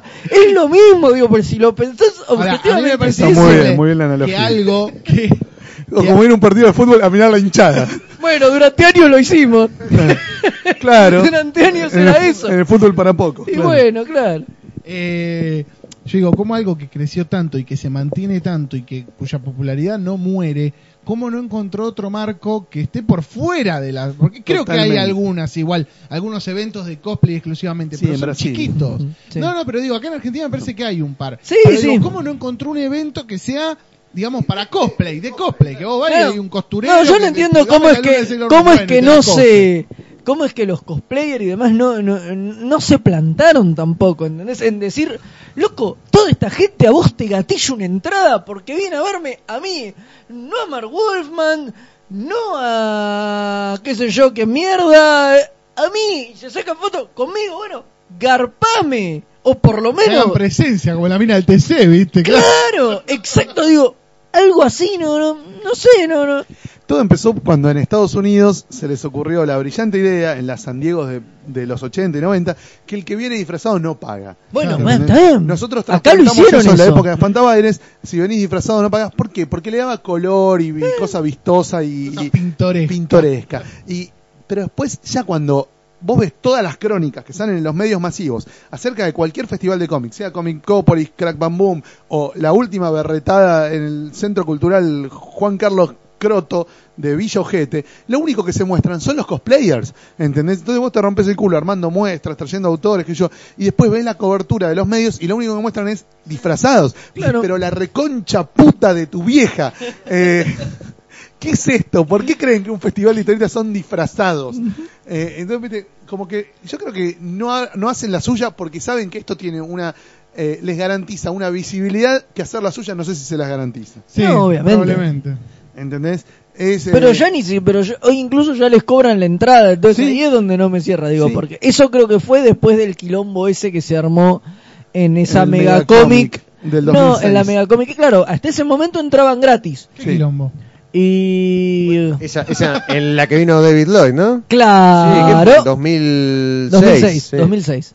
En una megacomic donde nada, eh, el lugar no dio abasto, básicamente Ah, el lugar colapsó, es- colapsó, se quedó una tonelada de gente afuera y nada, empezaron a hacer quilombo para querer entrar, eh, abrieron las puertas de Goku en la presión. el motín. No, no, no, no, no, no, pero se armó mucho quilombo, hubo, Sí. hubo lastimados incluso. Rompieron No, puertas de vidrio, rompieron, puertas de vidrio, se armó un terrible quilombo porque claro, estaba el lugar lleno, los disfrazados entraban gratis, había gente que tenía que había comprado la entrada, Y no podía entrar. El abono el abono había comprado el abono y se había quedado afuera también No. entonces era era como todo un quilombo y fue una situación muy fea y dijeron bueno listo ya está todo el que entra compra entrada tantas entradas no vamos a vender y no vamos a tener no sé cuánta gente dando vueltas que no pagó un sope El Y problema de los de- cosplayers es que una vez que entra a la convención no consume, ¿entendés? No, claro. Los tipos y no se va además no- se queda ahí claro, lo- no todas solo, las horas O sea, no solo te ningunean a un autor grosso que traes de otro país,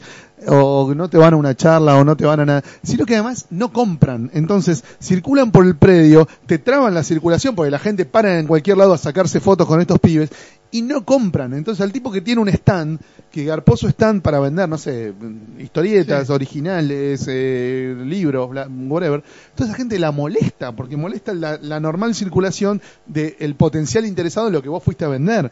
Eh, juntan horda, juntan olor, juntan quilombo, juntan... Y, y no, no te aportan nada, ¿entendés? No te aportan nada, pues esa gente no Claro, gasta el un mango. negocio no suma más que la venta de la entrada.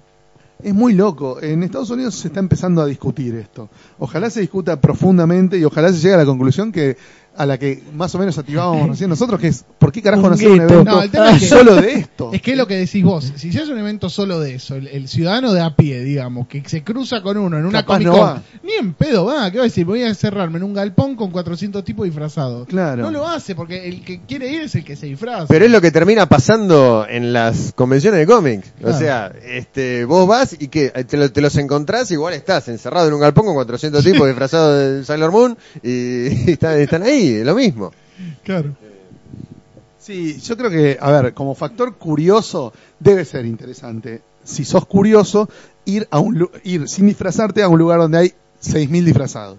¿Sí? Uh, me saqué una foto con Deadpool, me saqué una foto con Deadpool, me saqué una foto con Deadpool, Bueno. me saqué una foto con Deadpool, Ah, me saqué una foto con Loki, me saqué una foto con Loki, me saqué una foto, me saqué una foto con Batman, me saqué una foto con, me saqué una foto con 300 Stormtroopers. O sea, debe, debe tener alguna gracia. Pero es más difícil encontrarle la pata comercial. Sí. ¿Entendés?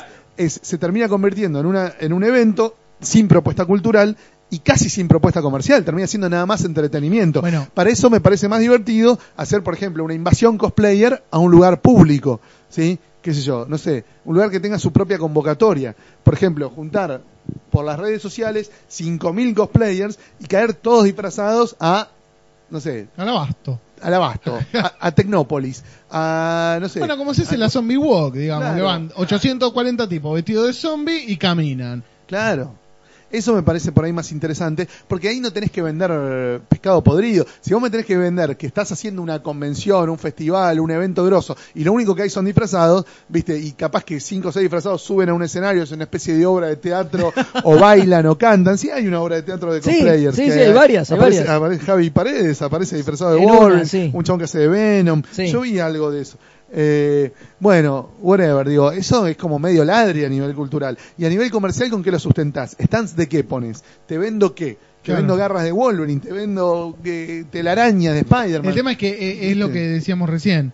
Los cosplayers le dan al evento como que cuando vos lo ves en la tele son los que más llaman la atención. Obviamente. Nunca vi una cobertura de un evento en un canal, digamos, que diga, bueno, vamos a hablar con Mark Wallman. Claro. A ver, ¿quién es? ¿Quién es? ¿Quién es? Vamos a hablar con José Muñoz. No, vamos a hablar con, con una con mina que está buenísima, que está medio en pelota, disfrazada de World of Warcraft, qué sé yo. Claro. ¿De qué está disfrazada? Eh, eh, ah, ¿y eso con qué se come? Sí, Porque no, no. son así además las, las entrevistas esas. Son Termina tristes. siendo también a, a nivel visual mucho mucho más vistoso. Sí, garpa más. que- Que estos Sí, que incluso el- No, no. vieron Este, claro. No, y que incluso por ahí el actor recontraconocido o de medio pelo que vino, digo, porque también es más vistoso. El otro es un boludo que se para y dice, hello, Bueno. I was zombie El pibe, 27. de, el pibe de Game of Thrones, cuando vino, no daba entrevistas. Y estaban todos recontra calientes porque decían, loco, venís, te invitan. La concha de tu madre da entrevistas. ¿Me entendés? Porque te pagan por venir. Y pero capaz que porque le pagan Y no 2,50 sos- no de entrevista. ¿Me entendés? No, Dale, pero anda a saber por qué no da una entrevista. Por, posiblemente, No, no, posiblemente porque si para dar entrevistas quiera cobrar más. Porque las entrevistas le sirven de difusión al evento también. Que el tipo salga en una entrevista Claro. en un canal de televisión diciendo yo voy a estar en tal lado, Ah, repercute en ventas para el evento. Y si vos al tipo lo traes por un caché, no sé cuál, Ah. digo, debe tener distintos cachés. Si vos querés que yo ser. salga a hablar por todos los programas de televisión o que coma con, con Mirta Legrand, debe valer más que... No, pero es la verdad, digo. Debe, debe salir más Había A que... Rubín comiendo con Mirta Legrand. Bueno, en fin. Inclusive otra tarifa por si querés que coja con Mirta Legrand. Sí, no, y ahí es impagable. ¿no, Tani? Aumenta la deuda externa automáticamente. Le Bueno, agregan un cero. Directamente, sí. bueno, muy bien. Eh, con esto, con esta discusión sobre cosplay, No, queda abierto, ¿no? De la problemática Sí. de los eventos creo que queda abierto. Eh, nosotros repetimos siempre lo mismo, a nosotros nos gustan los eventos donde están cuidados los tres aspectos, el cultural, el comercial y el del entretenimiento. Eh, eventos que son solo entretenimiento son humo y espejito de colores, como tirar fuegos artificiales, eh, no te deja nada, es ruido y luces 10 minutos. Eh, eventos que son solamente comerciales, es lo que decía hace un rato Fede o vos, no me acuerdo, que es pagar la entrada para ir a un shopping a comprar lo mismo que puedes comprar en las comiquerías o en las librerías y un evento que sea solo cultural es un embole.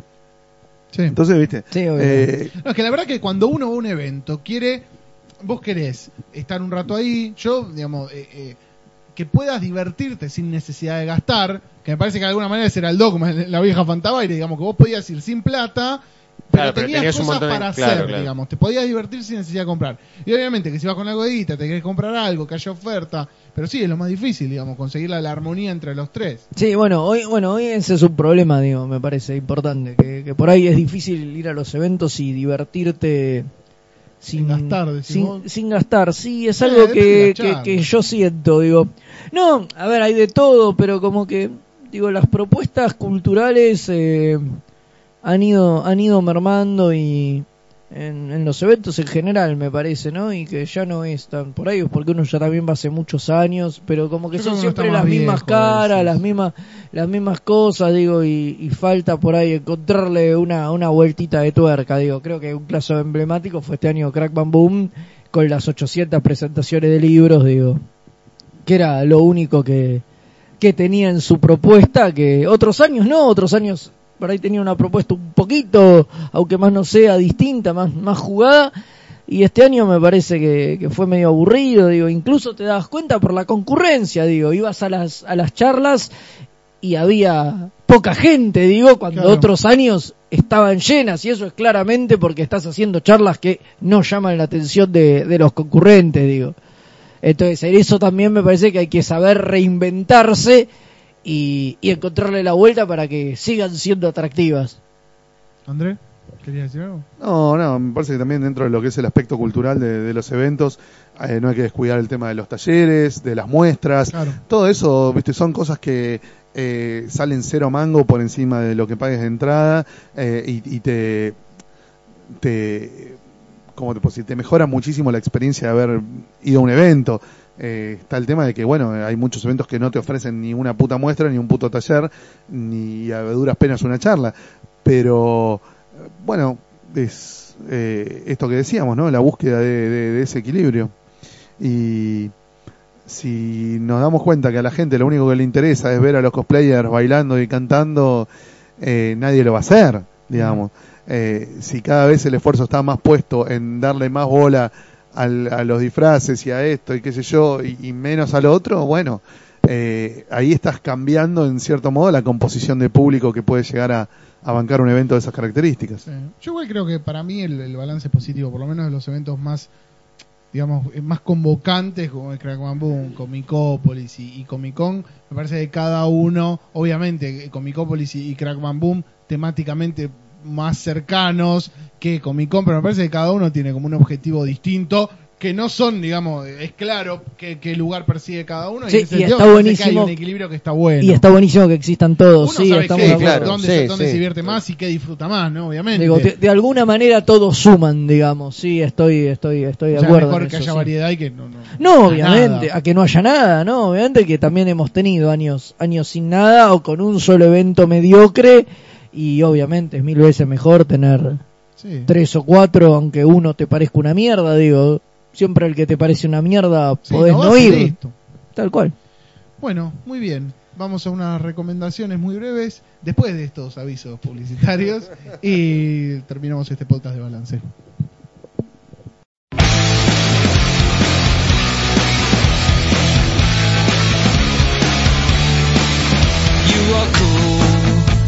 And you're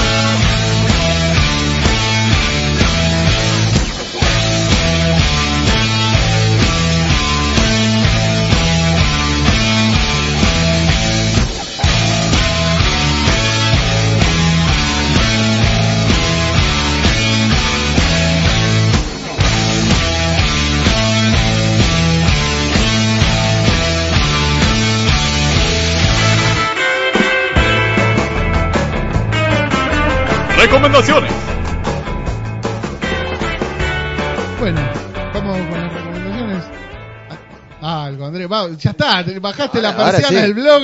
Yo- Ah, ok, ok. Ah, bueno. Y vamos como siempre. Andrés. Ya está, no puedo Ahora volvió, El sí. Se me terminó el chamullo. Claro, bueno, Se- y este se fue el terminó año el donde terminó el, el, el sí, blog. el 31 de diciembre dejé de publicar en forma diaria en mi blog. Ahora estoy publicando de vez en cuando, cuando se me acumulan varias lecturas. Eh, Y bueno, esta semana leí cuatro cómics. Tres argentinos y uno de Estados Unidos. En Estados Unidos era Trees de Warren Ellis y Jason Howard, que ya lo recomendé hace un rato cuando hablábamos de Image. Me encantó, la verdad que está repleto de ideas buenas. Eh, tiene un misterio bastante interesante, pero lo más interesante es el desarrollo de los personajes. Está como focalizado en tres personajes muy atractivos, en una situación extraña donde una especie de una invasión alienígena que son como unos postes gigantescos de un metal extraño, a los que le dicen los árboles porque son como altos, pero hace 10 años que se produjo esa invasión, hace 10 años que esos postes se clavaron en distintos lugares de la Tierra y nunca emitieron ninguna señal, ni dijeron nada, ni se hicieron cargo de que cayeron en un planeta habitado. Por supuesto eso está por cambiar. Pero Ellis eh, entra por el lado de la ciencia ficción, de qué carajo es eso, por qué están ahí, qué hacen, por qué hace 10 años que no emiten ninguna señal. Todo eso en un marco de desarrollo de personajes muy copados.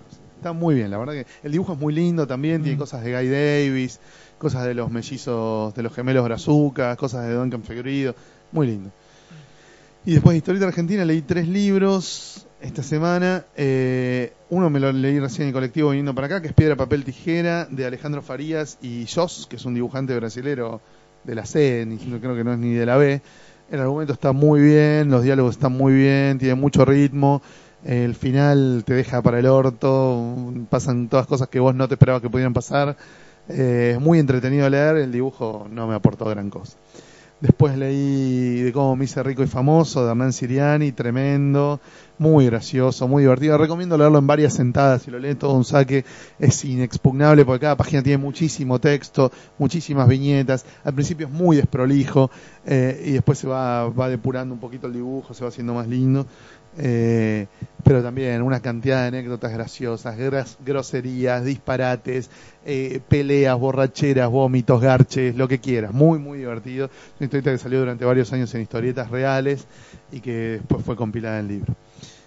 Y eh, la otra que leí es Merlín el Druida, el primer tomo de una serie que iniciaron Rodolfo Santulo y Hawk en la editorial Pictus, a la que creo que no nombramos cuando repasamos material de historieta argentina, pero que editó también unas cuantas cosas lindas. Sí. Eh, y me gustó, me gustó bastante. eh, el guion es interesante.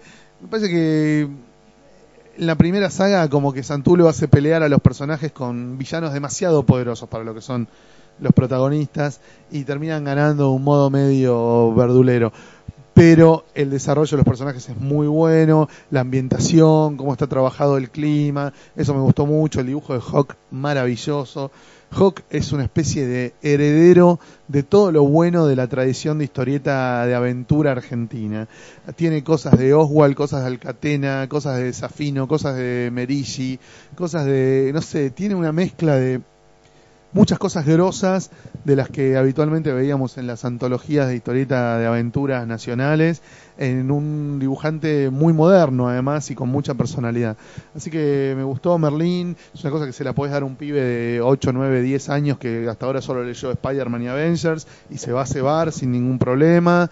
Eh, Está, está muy bien, está muy bien. El único impedimento me parece es el blanco y negro. Yo creo que si realmente la historia, la gracia era metérselo a pibes que hasta ahora solo habían leído superhéroes o de ese tipo de historieta, hubiese estado más piola capaz colorearlo. Como Kur, la de Saracino y, y Diego Abayay, que está coloreada, eh, un poco para buscar eso, ¿no? Para buscar ser atractiva al lector que habitualmente asocia la historieta con el color, ¿no?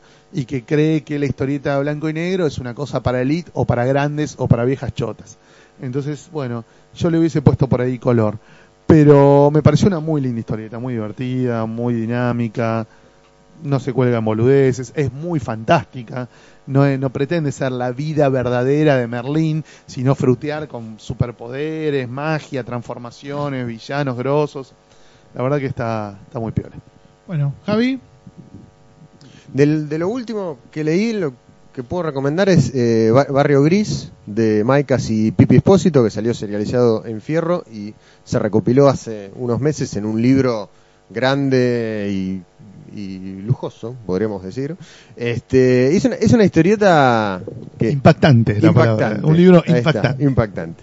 Este, mm, es una, es una, es una historieta rara, tiene este, como un, tono de comedia costumbrista, eh, clásica, digamos, pero a la vez está, eh, en, el medio tiene mucha mala leche, mucho humor negro, escenas de sangre, de, de- de- de sexo, y en esa, en esa, en esa unión me parece que por momentos gana, gana muy bien. Hay capítulos más, más, más flojos que otros, pero mm, en general el nivel es bueno, el dibujo de Pipi Espósito está, está muy bien también, va muy bien para la, para, con el, con el tono del libro, con la comedia, así que ese es, es un libro que, que, que- que recomiendo que está, que, que está muy, muy bien.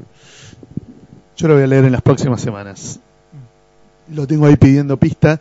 Me encantó la edición, me encantó las historietas cuando las leí en La Fierro. Y coincido con lo que vos decís, cuando la leí en La Fierro, era una mezcla entre un sainete de Bacareza y un capítulo pasado de Rosca de South Park. Una cosa Sí, sí. muy interesante. Este, tam- también al igual que con el libro de Hernán re- recomiendo leerlo en, en varias partes porque también tiene son, son, son historietas con muchas viñetas, con mucha información y por momentos abruma un poco toda la seguidilla así de, de, de- de gags con sangre, sexo y, y partes del cuerpo que se desmembran y, y esas cosas. Así que, pero está, está, está muy bien, la verdad que lo, lo recomiendo. Bueno, Fede, Yo no leí nada. el podcast de Comiqueando recomienda. Sí, sí, sí. No, yo no sé leer. Este, más o menos, sí. Este, este, este, lo decía hace un tiempo, digo, este debe ser el año que menos historieta leí.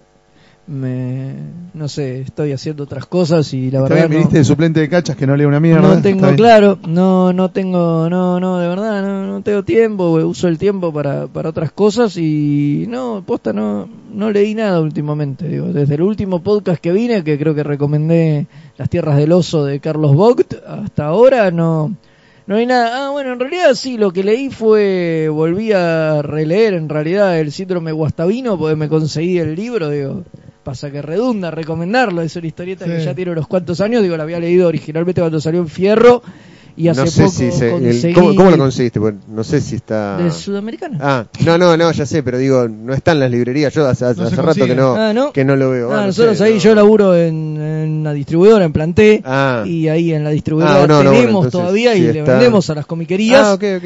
Y No, no, yo hacía rato que no lo veía, por eso. Nada, eh, lo compré hace poquito porque entró ahí una, una tanda y no lo tenía justamente, hacía rato que no se veía, no lo Claro, tenía, entonces lo aproveché, lo, lo releí y la verdad me sorprendió el nivel de mala leche que tiene, no me acordaba que era es tan tremendo, jodido. sí, sí, es es muy jodido, yo me acordaba haberlo leído, bueno, no me había parecido tan jodido la primera vez que lo leí, quizá haberlo leído todo un tirón.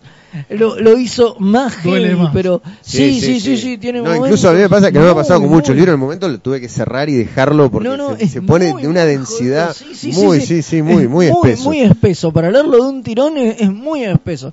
Así que nada, vale la pena la, la, la- la recomendación y esa forma de leerlo que digamos que no la había hecho y que está, está buena. Bueno, yo, no, nada, una que ya se ¿Sí? ha recomendado bastante. Leí completo Superior Spider-Man.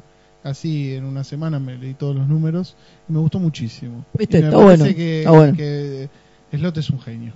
Eh, lo digo con solo esos números. Yo me enganché con el Silver Surfer de Slot. Es la Es gloria. Es la gloria. Sí, hay Qué mucha gente que lo putea igual a Slot, No, eh, pero lo que- No, que la hizo chupen, que la chupen. es un genio. ¿sí? Sí, lo que hizo previo en Spider-Man está bien, está bien, cumple, digamos, es muy digno, pero lo de Superior, y aparte para mí le da, ¿cómo te puedo explicar? Le da una dignidad al personaje de Octopus que yo creo que, o sea, eh, que era, el, el, digamos, la dignidad que el personaje tuvo en un primer momento y que pocos guionistas supieron, digamos, como encontrarle. Porque Ah, le, da, le da una sí. grandeza a ese personaje que empieza siendo un hijo de puta, después empieza siendo un ventajero y termina siendo digamos, un Spider-Man que vos decís, es perfecto. Lo que el tipo entiende y el proceso y cómo va entendiendo todo el contexto de Peter Parker y todo, poco guionista. Y te deja con ganas de seguir leyendo Amazing. Tal cual, tal cual. Sí. Eh, pero me pareció Spider-Verse está bueno O también. sea, ¿eh? como con un personaje tan gastado, del que ya, con, con el que ya se probaron tantas cosas, con el cual el recurso de cambiarle la identidad se hizo tantas veces y todo, el tipo hizo algo totalmente novedoso. Eh, y no sé, me lo leí muy, digamos, un número atrás del otro y no te aburre ningún No, momento. no, no, no, va, va, va como por O un sea, tiro. es- esos números donde estuvo, digamos, Otto como Spider-Man, tiene, digamos, como distintas etapas y para mí es, es genial. Está Bueno, la yo- parte con los goblins. No, todo no, no, me pareció bueno, fabuloso. Me pareció no, fabuloso. el regreso bueno. de Peter Parker está bien, puede ser un poco tirado a los pelos, pero es más interesante cómo él decide devolverle ese lugar que el hecho de decir, bueno, que es como una especie de fantasma que estaba habitando Claro, en su sí. medio. Eso es una boludez, porque lo que importa, digamos, es el personaje de Octavius. Eh, y después leí el Alpha Flight de Virne, no había leído nunca, me gustó muchísimo. Muchísimo me Yo soy fan de eso de hace mil años. Sí, yo no lo había leído nunca. Banco mucho Es excelente. Viste que es muy atípico en un montón Sí. de cosas. Sí, la sí, cantidad de veces que el chabón amaga para ir para un lado y en realidad va para el otro. Porque además, viste que todo el tiempo el tipo te está destacando que no es un equipo. Sí. Son flacos interesantes, pero que nunca terminan de No congeniar de como equipo. como en, otro- en otras Está muy bien. No, no, no, me pareció excelente. Eh, y después leí, bueno, los dos TP que están de Southern Bastard, de Jason Aaron, que también me gustaron muchísimo. Mucho menos ambicioso que Scalp, muchísimo menos ambicioso, pero que intenta reflejar cómo es la vida ahí en el sur, eh, y donde obviamente es muy, digamos, la mala leche, y son todos los personajes unos hijos de remil puta, y por momentos parece una película de Clint Eastwood, ¿no? Obviamente, por momentos parece Gran Torino. Eh, así que bueno, eso. Bueno, muchas gracias por haber venido. No sé si hay Gracias algo por invitarme. que quieran Sí. compartir. Hay, se vienen varias novedades en la página, en el sitio web de Comiqueando, que este año no coinciden justo con el mes de enero. Apenas eh, en, en el mes de enero vamos a tener una o dos de las novedades, pero a lo largo del año vamos a tener muchas. Ahora en enero tuvimos una, una tira nueva que se sumó, que es José y José, eh, de Telémaco. Y vamos a empezar también para más cerquita de fin de mes, más o menos para cuando suba el podcast, o sea, últimos días del mes. Eh, una serie de 12 notas que se llaman Los 120 más grosos. Eh, como estamos festejando este año los 120 años de la historieta, o en realidad los 120 años de eh, del Yellow Kid, que es la que en, alguna forma se podría considerar la primera historieta tal como la entendemos hoy, eh, vamos a repasar los 120 autores que eh, para nosotros son los más importantes, los más destacados en estos 120 años de historia del cómic. Nos van a putear mucho cuando Porque va a faltar seguramente a faltar que, "Eh, más de ¿cómo uno". no está tal? No son los favoritos, no son los que más nos gustan, son los más grosos, los que nosotros creemos que tuvieron un mayor impacto en la historia del cómic en estos 120 años. Eh, Todavía no tenemos muy claro si lo vamos a subir en tandas quincenales de a 5 biografías o en tandas mensuales de a 10. A lo, cierto es que a lo largo de estos 12 meses vamos a repasar lo que para nosotros son los 120 autores más grosos de la historia del cómic. Vamos a tener más novedades, ya te digo, en la página, eh, entre febrero, marzo, vamos a ir sumando columnas, colaboradores, alguna, alguna columna que está que hoy tiene un autor, después va a tener, va a pasar a manos de otro, como el año pasado pasó con la de con el Santo Grial. Eh, vamos a hacer algunas algunas modificaciones, pero eh, las novedades que podemos ir ya confirmando son son esas. Principalmente la de los la nota, la mega nota de las eh, de los 120 autores más grosos de, de la a historia del cómic. más de nueve podcasts este año. No sabemos. Sí. podemos prometer, podemos No, prometer. No, no, no, No no. pongo las manos en el fuego. Podemos, nada. no, no, yo no, por eso lo, lo, lo, lo someto acá al compromiso que asuma Compromiso público. Fernández Compromiso Cruz, público. Compromiso público de tratar de hacer más de nueve podcasts este año. Vamos a tratar. Vale menos que la palabra de un político en campaña, la de Fernández Cruz. Eh, no, Bueno, vamos a bueno. tratar, vamos a hacer, vamos a trabajar para el público, ¿no? Obviamente. Eh, así que bueno, bueno. Eh, muchas gracias por venir. Bueno, nos vemos la próxima. Por favor. Nos vemos la próxima. Hasta la próxima. Y Hasta la hasta el próximo podcast.